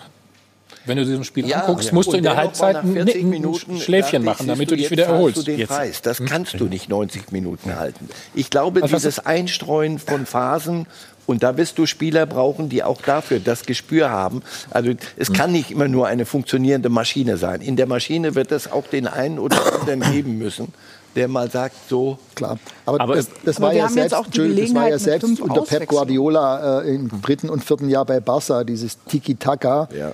Haben sie ja im Prinzip eigentlich deswegen gespielt, um A, zu, selber zu regenerieren in diesen drei, vier Minuten. Um dann wieder. Den Gegner mhm. zusätzlich zu zermürben, weil der drei, vier Minuten keinen Ball berührt hat. Mhm. Aber in dem Moment, wo sie selber wieder Tore schießen wollten, mussten sie in den sechsten, siebten Gang schalten. Das heißt, da war dann plötzlich wieder Hochgeschwindigkeit mhm. angesagt. An dem vergangenen Wochenende, Entschuldigung, fand ich, Lass uns drüber, ja. ja, fand ich, dass man diese 40 Minuten, die waren herausragend des ersten Spiels. Aber an dem gleichen Wochenende gab es aber auch den Deutsch, das deutsche Spiel. Ich fand, die haben aber über 90 Minuten ein durchschnittlich sehr, sehr hohes Tempo gespielt. Ich fand, das war eine, das war eine Intensität in diesem Spiel, wie, wie ich sie in, in der Bundesliga über lange Zeit nicht mehr gesehen habe. Mhm. Ähm, na klar, wenn Bayern in, äh, zu Hause gegen Dortmund spielt, hat man das sowieso nicht. Aber ähm, ähm, ich fand, äh, das hat, musste sich vor diesem Spiel nicht verstecken. Es war, es war eine andere Qualität gehabt, aber es war auch eine sehr, sehr hohe Qualität. Auch die Möglichkeit der fünf Auswechslungen, die wir jetzt haben. Also das finde ich einfach auch nochmal unterstützt eben diese Möglichkeiten, ja. dieses Spiel auch so schnell und über den Zeitraum so hochzuhalten, die Geschwindigkeit so mhm. hochzuhalten und zusätzlich ähm, eröffnet es die Möglichkeiten, auch gerade so in der zweiten Halbzeit Spielsysteme noch mal vollständig umzustellen und noch mal die Mannschaft völlig Deswegen anders aufzustellen. Ja das macht total unter der Spaß. Decke nach dem Spiel, weil äh, unter anderem deshalb, weil die sagen, in England haben sich dann die Clubs, die nicht den Kader haben, wo der vierte, ja, fünfte genau. Auswechselspieler, die richtig weiterhilft, gesagt haben, es reichen drei. Hm. Und die sagen, super, ihr spielt euer Ding, wir spielen und die Champions League und das noch und in dem lächerlichen League Cup kommen wir auch noch bis zum Schluss und wir laufen uns den, den Kittelwund und dann sagt ihr uns aber nur drei Auswechselspieler und dann siehst du, plus dann kommen die Verletzungen auch noch dazu. Also das ist eine Diskussion, die in England noch nicht zu Ende ist. Die das Wollte ich noch fragen, die Entwicklung in Leipzig, wie beurteilst du die? Schafft Julian Nagelsmann einen Titel zu holen? Oder den Titel zu holen? Nicht, halte ich nicht für unmöglich. Ich denke nicht, dass man das jetzt unbedingt erwarten kann, aber ich halte es auch nicht für unmöglich. Und wir haben besondere Bedingungen. Äh, Fußball zu Corona-Zeiten kann man nicht vergleichen mit Zeiten vor ja. Corona in jederlei Hinsicht. Wir spielen eigentlich unter Laborvoraussetzungen. Die Frage ist, wie kommt die Mannschaft eben jetzt auch durch diese schwierige Zeit, was die Verletzungen angeht. Der Kader ist ausgeglichen genug. Äh, was man einfach auch noch mal sagen muss, Leipzig seit 2012 gab es noch nie eine Krise. Es gab noch nicht mal eine kleine Delle. Und äh, inklusive der Zeit jetzt, Julian hat die Mannschaft noch mal weiterentwickelt. Das war auch genau der Grund, warum wir ein Jahr auf ihn gewartet haben, als wir ihn verpflichtet mhm. haben, weil wir uns das für ihn versprochen haben, dass er die Mannschaft noch mal weiterentwickelt, noch mal auf ein anderes Niveau hebt. Und das hat er bisher gezeigt, dass er das äh, eindrucksvoll äh, beherrscht. Aber du sagst, da geht noch mehr. Gut, aktuell sind sie Zweiter. Äh, äh, sie sind im Pokal und in der Champions League noch gut dabei. Warum nicht? Ich halte es für möglich, dass, dass sie vielleicht sogar dieses Jahr einen Titel holen. Äh, Nochmal, wenn ich die Breite des Kaders angucke, da braucht sich äh, Leipzig weder vor Bayern noch vor Dortmund verstecken. Ähm, aber in der Spitze sind wir uns auch einig, hat Bayern schon nochmal äh, noch mal eine andere Qualität. Ihr habt euch das erste Mal getroffen, bei deinem ersten Spiel habt ihr euch getroffen, ne? Habt ihr eben noch mal kurz besprochen, stimmt das? Das ist korrekt, ja. Ja, ja genau. Bei meinem dann war das, erzählst du uns gleich. Wir schauen jetzt erstmal. 25 Jahre? 26 sogar. 26 Jahre ja. hast du das gemacht, Wahnsinn. Und jetzt äh, leider die Pfeife an den Nagel gehangen, wie es so schön heißt. Wir schauen mal auf deine Karriere.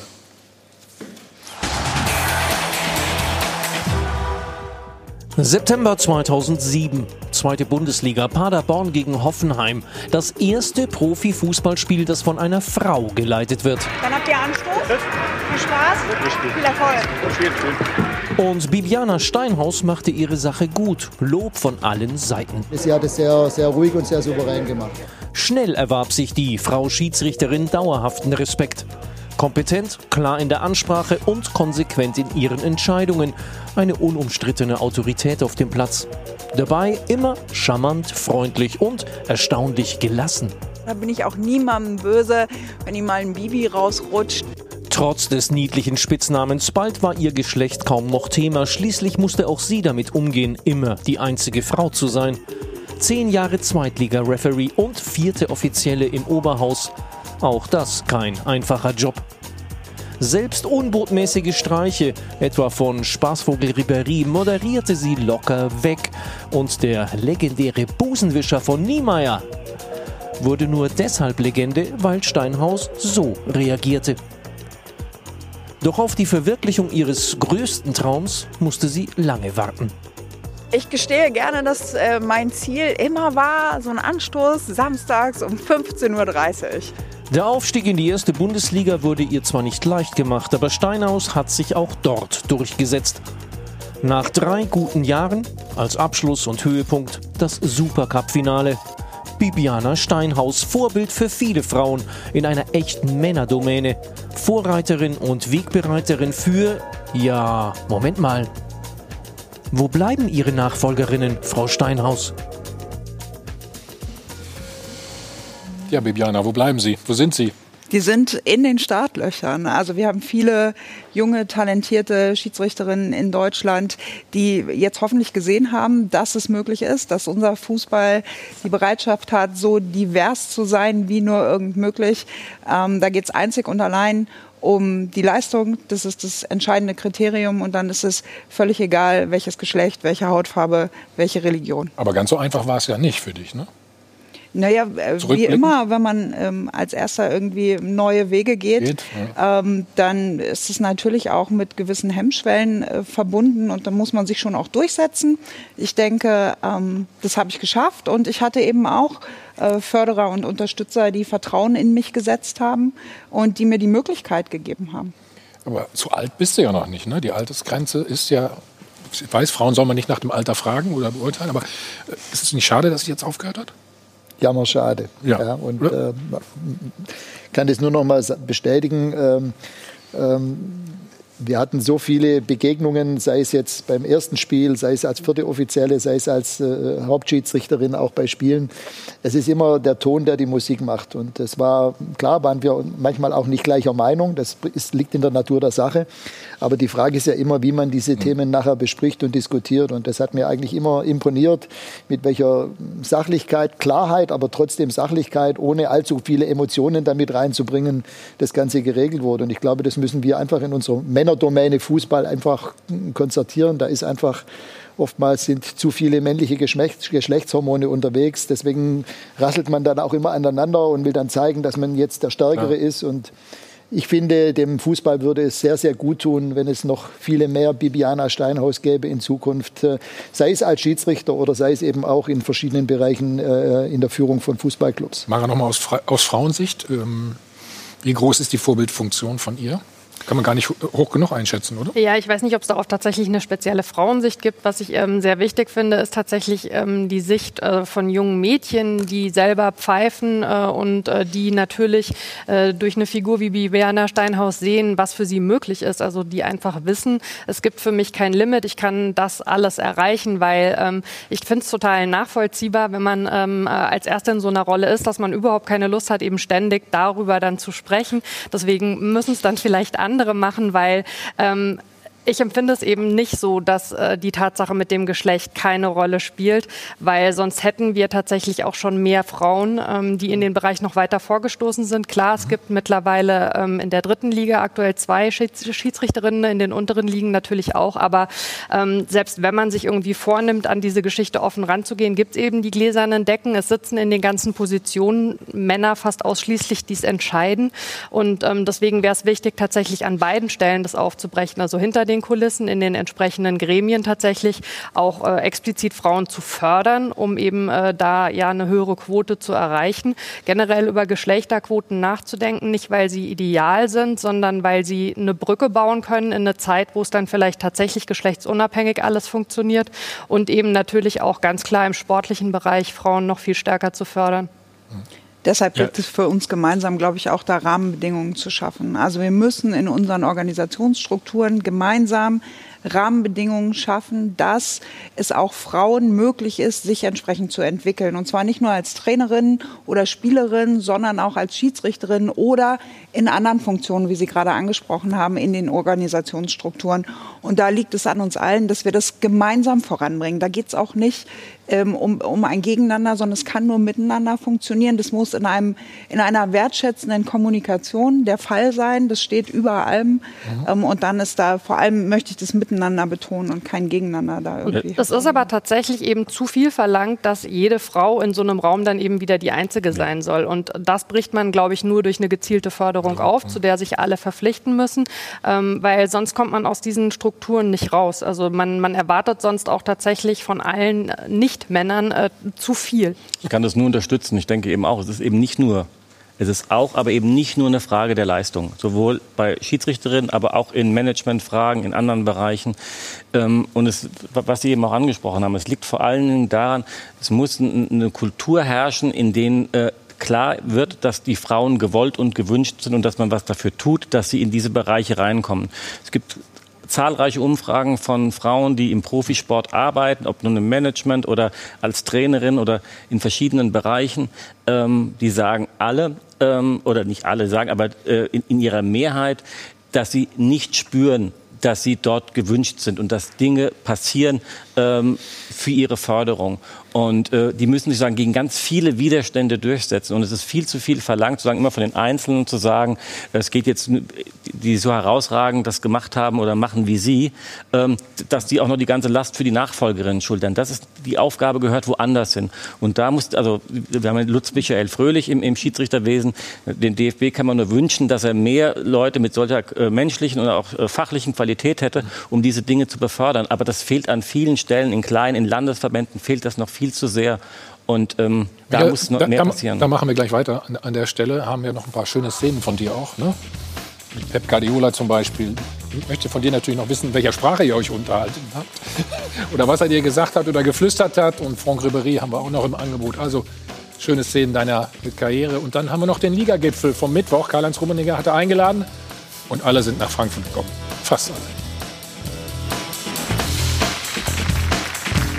Weiter geht's mit dem Check 24 Doppelpass. Wir waren bei, gerade bei der Karriere von Bibiana Steinhaus.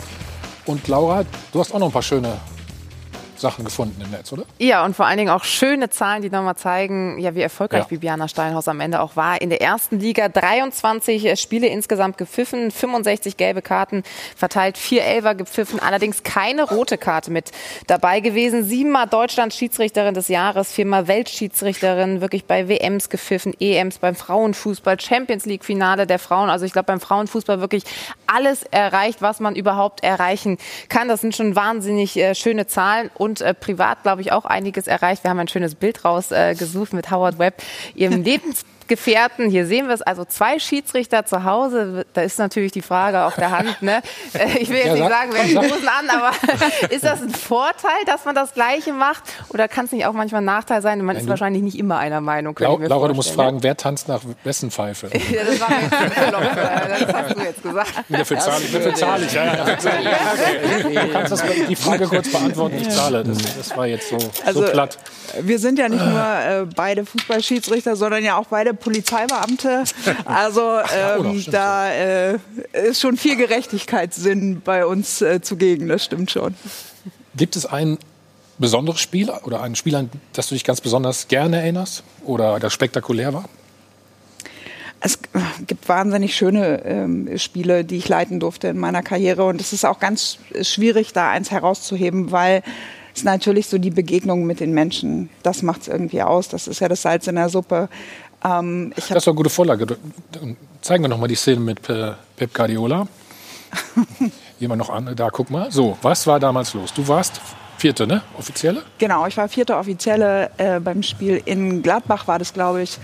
Und ähm, ja, Herr Guardiola ähm, hatte Diskussionsbedarf, ob der Nachspielzeit. ähm, und wir waren da nicht einer Meinung und das gilt dann eben auch mal gewisse Dinge abzumoderieren und einfach auch mal zu signalisieren, wann man, ab wann man nicht mehr gesprächsbereit ist. Ja, du hast ihn ignoriert, würde ich sagen, oder? Ich habe ihm signalisiert, dass wir eine unterschiedliche Haltung haben und ich einfach nicht mehr gesprächsbereit bin. Durfte er eigentlich die Coaching-Zone verlassen, frage ich mich gerade. Er ist ja wieder ganz brav zurückgegangen. Ist ja völlig ja. unproblematisch. Siehst du, an der Stelle nicht jetzt abmessen, wie viel Zentimeter ja. hat er die Coaching-Zone verlassen, sondern der trollt sich dann. Der trollt sich. Er, er trollt sich danach wieder. Das ist doch Spielleitung. Und mhm. das, ist, das ist im Sinne des Fußballs. Und nicht, manche Schiedsrichter, finde ich, die arbeiten, verwalten so das Regelwerk. So, das, das ist nicht Spielleitung. Das ist ein Umgang miteinander. Das ist ein Doll, der aus seiner Männlichkeit nun ja in seinem Leben nie ein Geheimnis gemacht hat. Wenn der danach dem Spiel hier hingeht und sagt, komm, und alles gut wieder mir reicht das. Das ist im Sinne des Spiels. So was sehe ich. Ja, ja ich denke, das sind ähm, auch die Anforderungen, die heute im modernen Fußball auch an moderne Schiedsrichter gestellt werden, dass es eben nicht nur allein um die fachliche Expertise geht, sondern eben auch die Frage, inwieweit ist jemand in der Lage, Menschen zu führen, Menschen mitzunehmen, sie anzusprechen, zu leiten und dem Spiel auch eine gewisse Richtung zu geben. Und das ist ein Talent, was auch an Schiedsrichter gestellt wird. Also das ist ein hohes Gesamtpaket an Anforderungen, was da auf den Schiedsrichtern ähm, lastet. Diese Herausforderungen nehmen wir einfach alle gerne an. Das ist einfach auch das Salz in der Suppe, das macht's aus. Und das Viviane, aber diese Szene, ne, die habe ich äh, noch nie gesehen beim Fußball. Welche? Ja, du hast dir die Schuhe binden lassen, hier von Frank Ribery. Ja, er war so freundlich und hat da Unterstützung geleistet. Okay. Wir sehen das. Was hast du da gedacht im ersten Moment? Ja, also das ähm, war kurz vor dem Bundesliga-Debüt und ähm, gut, wir alle kennen äh, Frank Ribery und äh, seinen Humor, denke ich. Ähm, für mich war es wichtig, in dem Moment das klar auch aufzunehmen und ich habe es eher so als Willkommensgeste äh, empfunden und dann darf man gewissen Dingen und gewissen Personen auch nicht zu viel Beachtung und zu viel Raum schenken, um das noch entsprechend aufzuwerten. Also insofern glaube ich, war das. Was sagt die Regel? Okay, ab. Gibt es da überhaupt eine Regel für? Nee, ne? Äh, Jetzt kannst du es ja sagen. Halt Jetzt kannst du es ja sagen. auch noch gibt, gebe ich auf. Dann ja, aber, äh, aber dieses okay. also Anspiel reicht naja, ja diese, aber dieses Anbrüllen, wenn man wir haben die Bilder jetzt gesehen mit Max Kruse und so, das, das, das finde ich ja, das ist sagen aus der Emotion, das ist ja, das, das finde ich sagen im Sport okay, aber dieses Antatschen, dieses Ding, ja. ich finde da, also dass, dass Sie sich da jetzt äh, in einer moderaten Art und Weise das ähm, abmoderieren, das verstehe ich, aber das, das kann ja nicht sein. Das muss man ehrlicherweise sagen, ob das nun Guardiola oder Ribéry ist, also ähm, mit einem männlichen männlichen Schiedsrichter hätte es von den beiden keiner gemacht. Und deshalb ist es so wichtig, mhm. auch Signale zu setzen, zu sagen, okay, wir haben das jetzt alle gesehen, wir haben es so hingenommen, es wird kein zweites Mal passieren. Mhm. mhm. Und ich glaube, die Botschaft ist auch bei jedem mhm. angekommen. Gut, dann haben wir noch eine Szene mit dir, Ralf. Ne? Die ist auch ganz interessant, wie ich finde. Da gab es mächtig Ärger. Du hattest dich aufgeregt über einen Foul, ne? Ein elfmeterreifes Foul, wenn ich mich ja, erinnere. Es ging eher darum, dass es aus meiner Sicht eine rote Karte gewesen wäre. Aber das Achso, die rote Karte auch noch. Das okay. war der vorgezogene Videobeweis, genau. Hier ist die Szene. Ja. Relativ klar, Bibiana, oder? Hier? Ich finde, es ist noch kein doppelter Beinbruch. Also was wolltest du denn machen? das war eine Halbzeit, ne? einig, dass es, wenn es den Videobeweis, den VAR da schon gegeben hätte, den es noch nicht gab, äh, dass das ein Elfmeter mindestens gewesen wäre und ob es jetzt dunkelgelb gewesen wäre oder hellrot, weiß ich nicht. Aber es gab halt weder noch, es gab weder Elfmeter noch äh, eine rote Karte. Und natürlich war das nicht besonders sinnvoll, das auf dem Feld zu machen. Das hätte man vielleicht innen in der Kabine gemacht, aber das Ergebnis wäre das gleiche gewesen. Du hast das hätte Rudel, an der Entscheidung geändert. Du hast eine Rudelbildung äh, genau. veranlasst sozusagen. Musste deswegen dann ein Spiel, äh, äh ja? nicht in dem Spiel, sondern so. ein Spiel später durfte ich dann nicht in den Innenraum. Ja, siehst du, siehst du. Äh, du hörst ja nicht ganz auf, ne? Du machst ja jetzt, äh, wie, wie sagen wir so schön hier, Marcells äh, Lieblingsbegriff Kölner Keller. Genau, ich mache ein Video Assistance Center. Wie hat er sich entwickelt? Was meinst du? Wir sind ähm, noch Nein, also wir sind ja jetzt äh, vier Jahre in dem Projekt äh, Videoassistent in Deutschland im vierten Jahr, in der vierten Saison. Ähm, und haben da eine unheimlich positive Entwicklung, äh, glaube ich, genommen. Also zum Anfang äh, war dann natürlich auch, mussten wir an einigen Stellen nochmal nachjustieren und haben natürlich auch verstanden, dass der Zuschauer und auch die Spieler, die Verantwortlichen einfach ein Stück weit besser mitgenommen werden müssen, auch in den Prozessen. Wie läuft es eigentlich ab? Wie, welche Kompetenzen hat der Videoassistent? Wer trägt am Ende des Tages die finale Entscheidung? Das ist nämlich immer der Schiedsrichter, der Assistent, Videoassistent, es liegt im Namen, kann unterstützen und entsprechend äh, hilfreich ähm, eingreifen und Bilder nochmal anbieten, um einen zweiten Blick denn dann auch zu nehmen. Wir haben über die Jahre jetzt in den Bundesliga-Stadien die Möglichkeit, Entscheidungen über die Stadionleinwände zu transportieren und den Prozess auch darzustellen, wo befinden wir uns, was ist das finale Ergebnis. Der Zuschauer zu Hause am TV hat die Möglichkeit, über diesen Dreiersplit, wie wir äh, ihn gerade sehen können, auch genau zu verfolgen, welche Bilder gucken sich Schiedsrichter und Videoschiedsrichter gemeinsam an. Also worum äh, worum dreht sich die mhm. Entscheidung, was ist das finale Ergebnis. Seit neuestem äh, seit dieser Saison äh, sind wir aus dem Video Assistance Center auch bei Twitter aktiv, also wirklich brandaktuell. Da muss niemand mehr bis Montag warten. Ähm, das sind alles Neuerungen, denen wir uns natürlich auch öffnen. Das Angebot für jeden interessierten Trainer, Spieler, die Medien besteht immer noch. Das Video Assistance Center ist geöffnet. Alle sind herzlich eingeladen. Mhm. Alle sind herzlich eingeladen, Gut. dort mal vorbeizuschauen, in die Prozesse einzutauchen, selber das einfach auch mal zu spüren und mal diesen Perspektivwechsel zu vollziehen um einfach ein Stück besser auch ähm, das Gegenüber dann entsprechend zu verstehen. Denn nochmal, wir haben ja ein gemeinsames Also Ziel. eins können wir dir versprechen, wir gucken sowieso immer jeden Sonntag drauf. Ne? Also, zur Not rufen wir dich dann mal an oder twittern. Ja, ich äh, erwarte äh, die wichtigste Sie Frage, dann auch in Köln. Ja. Ja, also dann gucken wir mal gemeinsam drauf. Mario Basler wollte das übrigens schon mal machen da. Ne? Also wir haben auch Platz für Sie beide. die äh, wichtigste Frage, warum hast du eigentlich aufgehört? Weil es für mich einfach der richtige Zeitpunkt war. Also die Corona-Situation, wir haben es ja heute schon vielfach angesprochen, hat, glaube ich, mit uns allen äh, eine Menge gemacht. Und auch bei mir diese Spiele ohne äh, Zuschauer in den Stadien ja. einfach nochmal neu zu justieren. Wo stehe ich denn eigentlich und wo möchte ich nochmal hin in meinem Leben? Für mich war es unglaublich wichtig, dass nach all den Jahren ähm, und dieser engen Verbindung zu der Schiedsrichterei ich selbstbestimmt entscheide, wie ich meine Zukunft gestalten möchte. Und deshalb war es einfach der richtige Moment. Es hat sich richtig angefühlt, es fühlt sich immer noch richtig an für mich. Ich freue mich, dass ich die Kollegen weiterhin unterstützen kann und ja, eigentlich nur einen Perspektivwechsel vollzogen. Also dann alles Gute. Ne? Dankeschön. An, an dieser Stelle und wir haben ja gehört, du hast mehr Zeit, dann kannst du auch öfter mal hier jetzt in Doppelpass kommen. Ne? Ich freue mich. So ein brisantes Thema haben wir heute noch. Nach nur einem Spot geht's los, der Ligagipfel.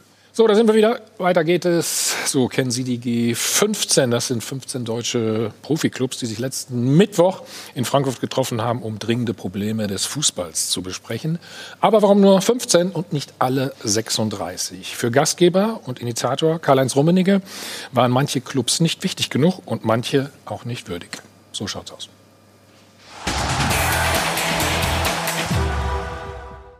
Es gibt zwar 36 deutsche Bundesliga-Clubs, aber so richtig hip ist nur Kalle Rummeniges G15-Gruppe. 14 Erstligisten und der HSV. Sie haben zwar 0,0 Entscheidungsgewalt, aber sie wollten den anderen mal ein bisschen die Muskeln zeigen. So schaut's aus. Vier Erstligisten durften in Frankfurt nicht mit den Großen spielen. Sie hatten zuvor angeregt, die Verteilung der TV-Gelder künftig anders zu regeln. So nicht, Freunde, nicht mit Rummenigge. Sie haben uns den Federhandschuh hingeworfen. Ja, gibt es denn überhaupt keine Solidarität mehr mit den deutschen Spitzenclubs? Da kann doch keiner ernsthaft wollen, dass die Großverdiener zugunsten der ärmeren Vereine etwas abtreten. Geht's noch? Wir sind hier schließlich nicht bei der Wohlfahrt. So schaut's aus. Sonst zoffen sich Rummenige Watzke und Co. ja gern mal untereinander. Aber wenn's ums Absahnen geht, sind die größten Streithansel plötzlich Brüder im Geiste. Nein, sogar Zwillingsbrüder. So schaut's aus. Erstaunlich, Rummenigge lädt ein und alle kommen. Ein einziger. Der Bremer Frank Baumann hat leise Kritik geübt, dass die vier TV-Geldrebellen nicht geladen wurden. Aber keiner hat Rummeniges G15 Elefantenrunde boykottiert. Bin ein, ein großer Demokrat. Wenn einer eine Meinung kundtun will, darf er die kundtun. Das ist überhaupt kein Problem. Humor hat er ja, der Herr Kardinal-Inquisitor der Liga, der jetzt aber den abtrünnigen Vier sanftmütig die Hand reicht. In der Vergangenheit ist ja aus so manchem Saulus noch ein Paulus geworden. Was seine Eminenz sagen will, ist, dass den kleinen Sünderlein aus Augsburg, Bielefeld, Stuttgart und Mainz verziehen wird, sobald sie ihre Irrlehre widerrufen. Dann wird aus einem G15 schnell auch wieder ein G19. So schaut's aus. Mara, wir haben gerade gehört, Mainz war nicht dabei. Wie haben die reagiert auf äh, diesen Gipfel? Ja, irritiert. Ähm, also es waren ja, glaube ich, äh, im Vorfeld ähm, Jan Lehmann, äh, der Finanzvorstand von Mainz 05, der Einzige, der in der Frankfurter Rundschau tatsächlich ähm, was dazu gesagt hat. Also dass es natürlich jedem frei steht, sich zu treffen, aber das ist natürlich schon ein bisschen irritiert. Ich muss sagen, ich finde es wirklich auch also in der Deutlichkeit einen ungeheuerlichen Vorgang, weil es muss das Recht von Vereinen sein, äh, sich zu Themen zu äußern. Ich finde es also fast schon ja humoristisch, äh, wenn sich äh, Karl-Heinz Rummenigge über irgendwelche äh, Geheimtreffen oder vermeintliche Geheimpapiere ähm, echauffiert. Also weil das war ja kein Geheimpapier, ähm, das hätte ja auch anderen Vereinen freigestanden, ähm, da mitzuzeichnen. Es ging darum, eben sich tatsächlich mal auseinanderzusetzen mit Fragen, die völlig legitim sind. Man kann da natürlich unterschiedliche Haltungen zu haben, aber ein Thema wie eine Verteilung von TV-Geldern, wo eben nun mal die Schere immer weiter auseinandergeht und wo man auch mal an einem Punkt vielleicht ankommt, wo wo man sagt, wie interessant ist dann irgendwann tatsächlich die Liga, die ja die TV-Gelder generiert, überhaupt noch. Also wenn die Spiele im Endeffekt im Ergebnis also schon feststehen, bevor sie angepfiffen wurden.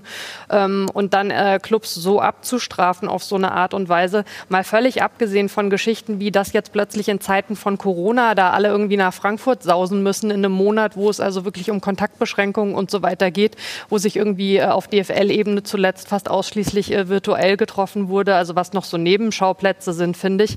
Und diese ganze Haltung jetzt zu sagen, weil jemand eine andere Meinung geäußert hat, hat er quasi einen Streit angefangen. Also äh, ich weiß nicht, was da für ein Demokratieverständnis äh, äh dahinter steht. Ich finde es wirklich ein, ja, ich finde es ein Unding, was da abgelaufen ist. Marcel, andere sagen, äh, wenn ich gute Arbeit geleistet habe, dann habe ich auch Recht darauf, mehr zu bekommen, oder?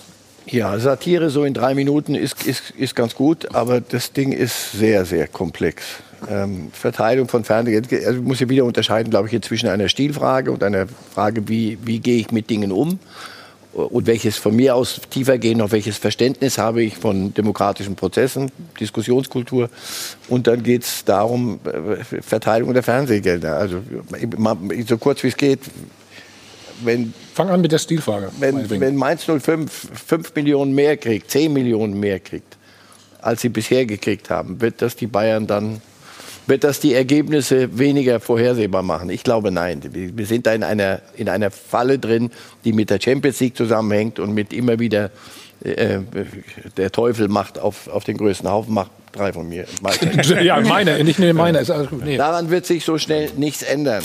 Ob man dann Papiere schickt oder das vorher untereinander bespricht, auch da sage ich, komm, aber dann so abzustrafen und zu sagen, ihr dürft jetzt nicht mitspielen, das hat für mich was von von Sandkastenspielen, wo die Kinder mit Steinchen aufeinander werfen und dann kommt die Mutter und sagt, das darf man aber nicht. Zumal die Themen, die besprochen wurden, ja wirklich eben auch welche waren, also die für den Gesamtfußball ja. wichtig sind, gerade in der aktuellen Situation. Ja, also wenn die aber jetzt entschieden hätten, wurde ja. nichts, deswegen nee, ist, man sollte das Ganze vielleicht ein bisschen runter, das was die, so wie die wie die Großkopferten diese Einladung gemacht haben, das ist, ist nicht mein, mein, meine Idee, das ist mir zu albern.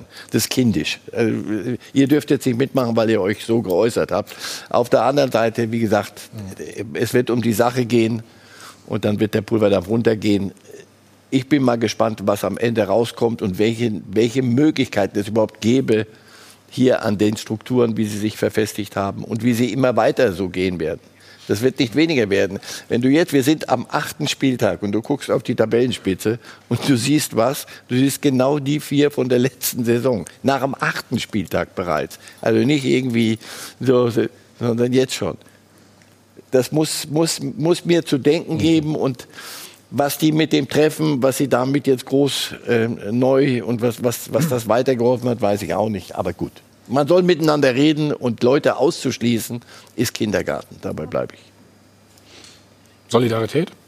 Solidarität. In Gefahr? Ja, also äh, wie gesagt, ich, ich bin da ziemlich nah äh, bei Marcel Reif und finde eben auch auf der einen Seite sozusagen so, so mal so ein Punkt, so, so einen kleinen Punkt ähm, dagegen ist, in dem Moment, wo die vier Vereine und die Zweitligavereine sagen, das auf das Problem der Verteilung angesprochen haben und gleichzeitig schon eine Lösung liefern, wie es denn sein soll, ähm, das ist ja nun auch nicht der Akt der Solidarität. Das hat man ja auch nicht, auch nicht gemeinsam besprochen. Dass, da mal, äh, dass man das nicht alles so toll finden kann, finde ich, ist das eine. Ich habe schon gezahlt für dich. Auf der anderen Seite ist es natürlich, ist, empfinde ich es natürlich auch so.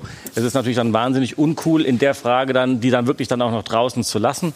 Und, ähm, und, und bei dem anderen Punkt bin, bin ich komplett bei Ihnen. Und bei dem Treffen wurde ja nicht nur über die Geldverteilung gesprochen, es wurde darüber auch diskutiert, wie gehen wir um auf dem Weg zum neuen DFL-Geschäftsführer, was für ein Prozedere soll das sein, wie verhalten wir uns im Machtkampf des DFB zwischen dem Präsidenten und dem Generalsekretär, der im Moment auch für, für, für hinter den Kulissen für einige Aufregung sorgt, und wie gehen wir mit Corona um, auch in, in Fragen gegenüber der Politik.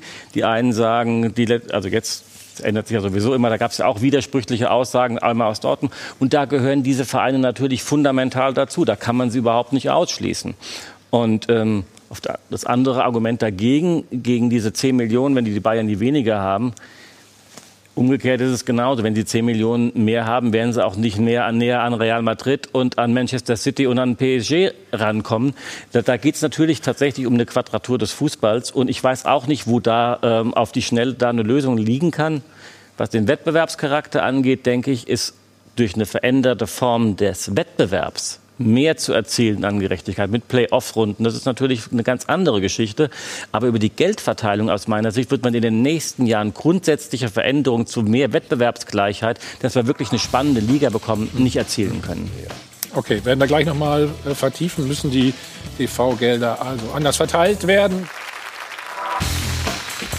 Wieder zurück beim Check 24. Doppelpass Mittwoch war also der Liga-Gipfel. Es ging unter anderem auch um die TV-Gelder. Und Ralf was ist denn deine Meinung dazu? Sollte man die TV-Gelder anders verteilen, gerechter?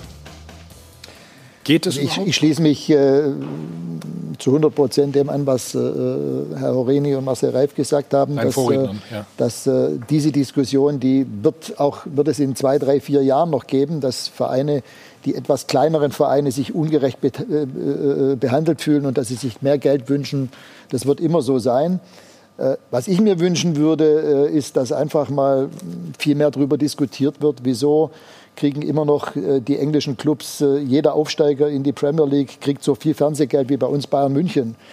England hat fast 20 Millionen Einwohner weniger wie wir. Klar kommt dann die Diskussion wieder oder die Argumente auf, ja, die haben eine längere äh, Tradition mit Abos und so weiter und kommen äh, noch, ist noch attraktiver in, in, in Asien und in Afrika. Aber ich meine, das, das kann ja, das muss ja nicht in 20 Jahren immer noch so sein. Also sich damit mal auseinanderzusetzen, warum in England mit 20 Millionen Einwohner weniger fast das Doppelte an Fernsehgeldern ausgeschüttet wird, wie hier in Deutschland, leuchtet mir nicht ein. Spanien hat fast halb so viele Einwohner wie wir hier in Deutschland und sie kriegen genau das gleiche Fernsehgeld wie wir hier in Deutschland. Und das würde ich mir einfach wünschen, dass sich mhm. da mal wirklich äh, die Clubs zusammentun hier in Deutschland und darüber diskutieren, wie können wir diese Lücke schließen. Und klar, 50 plus 1, diese Diskussion wird es wahrscheinlich auch noch eine Weile geben. Wir sind die einzige Liga in ganz Europa, die 50 plus 1 immer noch hat. Und für mich sind das zwei Möglichkeiten, dafür zu sorgen, dass die Bundesliga spannender wird, dass sie zumindest mal so spannend wird wie die Premier League. Weil eins muss man ganz klar sagen, das Produkt Premier League wird einfach fantastisch verkauft, vermarktet. Und warum soll das in Deutschland mit der deutschen Bundesliga nicht auch möglich sein? Gut. Wobei da die Frage ist, also was möchte ich? Möchte ich einen Fußball, der ein reines Produkt ist oder möchte ich einen Fußball, der halt eben auch eine gesellschaftliche Komponente hat und der Fans auch auf einer anderen Ebene anspricht? Und also unter den Gesichtspunkten bin ich eigentlich sehr froh, dass die Bundesliga äh, bei dem Thema 50 plus 1 so dasteht, wie sie dasteht. Aber warum muss das eine das andere ausschließen? Das ist ja gar nicht gesagt. Also wenn man da äh, das eng verzahnt und einfach guckt, wie können wir unseren unser Produkt, unseren Fußball sowohl in der Nähe der Fans, aber auch im internationalen Vergleich äh, entsprechend positionieren. Das sollte möglich sein. Ist aber ja, irgendwann schon auch die Frage, wer sich es hm. noch leisten kann, ne? beispielsweise in die Stadien zu gehen. Also das wird dann immer mehr zu einem Thema. An der Stelle sagt der Moderator, es bleibt spannend. Und wir werden sicherlich in den nächsten Sendungen darüber unterhalten. Und apropos spannend, äh, weiß gar nicht, wie komme ich jetzt zu dir rüber, Laura? Einfach so, ne? Das weiß ich auch nicht. Gib einfach rüber. Ja. Spannend auch unsere Podcasts, die wir bei Sport 1 anbieten. So zum Beispiel. Äh, Mara Pfeiffer gehört jetzt auch zu unserer Sport 1 Podcast-Familie Flutlicht an im Gespräch mit der Wortpiratin. Also da unbedingt mal reinhören. Die erste Folge ist auch schon raus. Überall da, wo man eben Podcasts hören kann und bekommen kann. Unter sport1.de finden Sie auch alle wichtigen Infos. Dann gestern gab es ja keine weiße Weste Beste für die deutsche Nationalmannschaft. Da blicken wir auch gleich auf das Voting, wie es ausgegangen ist. Vorher aber noch der Hinweis, in der Liga gab es 14 weiße Westen im Oktober und pro weiße Weste, das kennen Sie mittlerweile, gibt es 50 Euro von Schöner Wohnen Polarweiß fürs Phrasenschwein und für den guten Zweck. Macht also insgesamt 700 Euro. Wir bedanken uns dafür natürlich, freuen uns darüber, dass es am Ende eben für einen guten Zweck alles ist. Und jetzt noch das, die Auflösung der Frage der Woche. Kann Löw das DFB-Team noch mal zum Titel führen? 88 Prozent von Ihnen zu Hause sagen nein. Sie haben auch angerufen, auch da hören wir natürlich rein. Titel werden mit einem Trainer Jogi Löw definitiv nicht mehr geholt. Er hätte damals nach der desaströsen WM abtreten sollen und einem vernünftigen Nachfolger das Zepter in die Hand geben. Er hat es nicht geschafft, diesen wirklich sehr guten Unterbau, den wir haben, mit etablierten Spielern zu integrieren. Joachim Löw wird die Mannschaft zum nächsten Titel führen, weil man kann ja jetzt auch sehen, dass die Mannschaft so langsam zusammenwächst die neuen Talente sich einfügen und der Kader so groß ist, dass er noch andere Spieler hinzufügen kann mit der gleichen Qualität. Mit einem Bundestrainer Jogi Löw wird definitiv kein Titel mehr gewonnen. Er hat es verpasst, mit einer hervorragenden Mannschaft, die wir vor einiger Zeit hatten, den Sprung zu schaffen, junge, hervorragende Nachwuchsspieler wie Kai Havertz, Julian Brandt etc. und etablierte Spieler wie Thomas Müller, Mats Hummels zu verbinden. Mit Jogi Löw wird da nichts zu machen sein. So, weit unsere Reaktionen. Ja, Dienstag wissen wir wieder mehr. Da ne? sind wir schlauer, wenn es dann äh, gegen Spanien gibt. Herzlichen Dank bekommt alle das, unser Doppelpassbuch. Bibiane hat schon gesagt, das kommt auf ihren Nachttisch, ne, damit sie abends gut schlafen kann. Ne? Also alles, alles Gute, Ralf, Mara, Dirk, Marcel und Michael und äh, Laura auch danke an dich. Nächste Woche sind wir dann wieder für Sie da und wie immer am Schluss der Sendung. Zum Wohl und zum Wohl. Bleiben Sie gesund.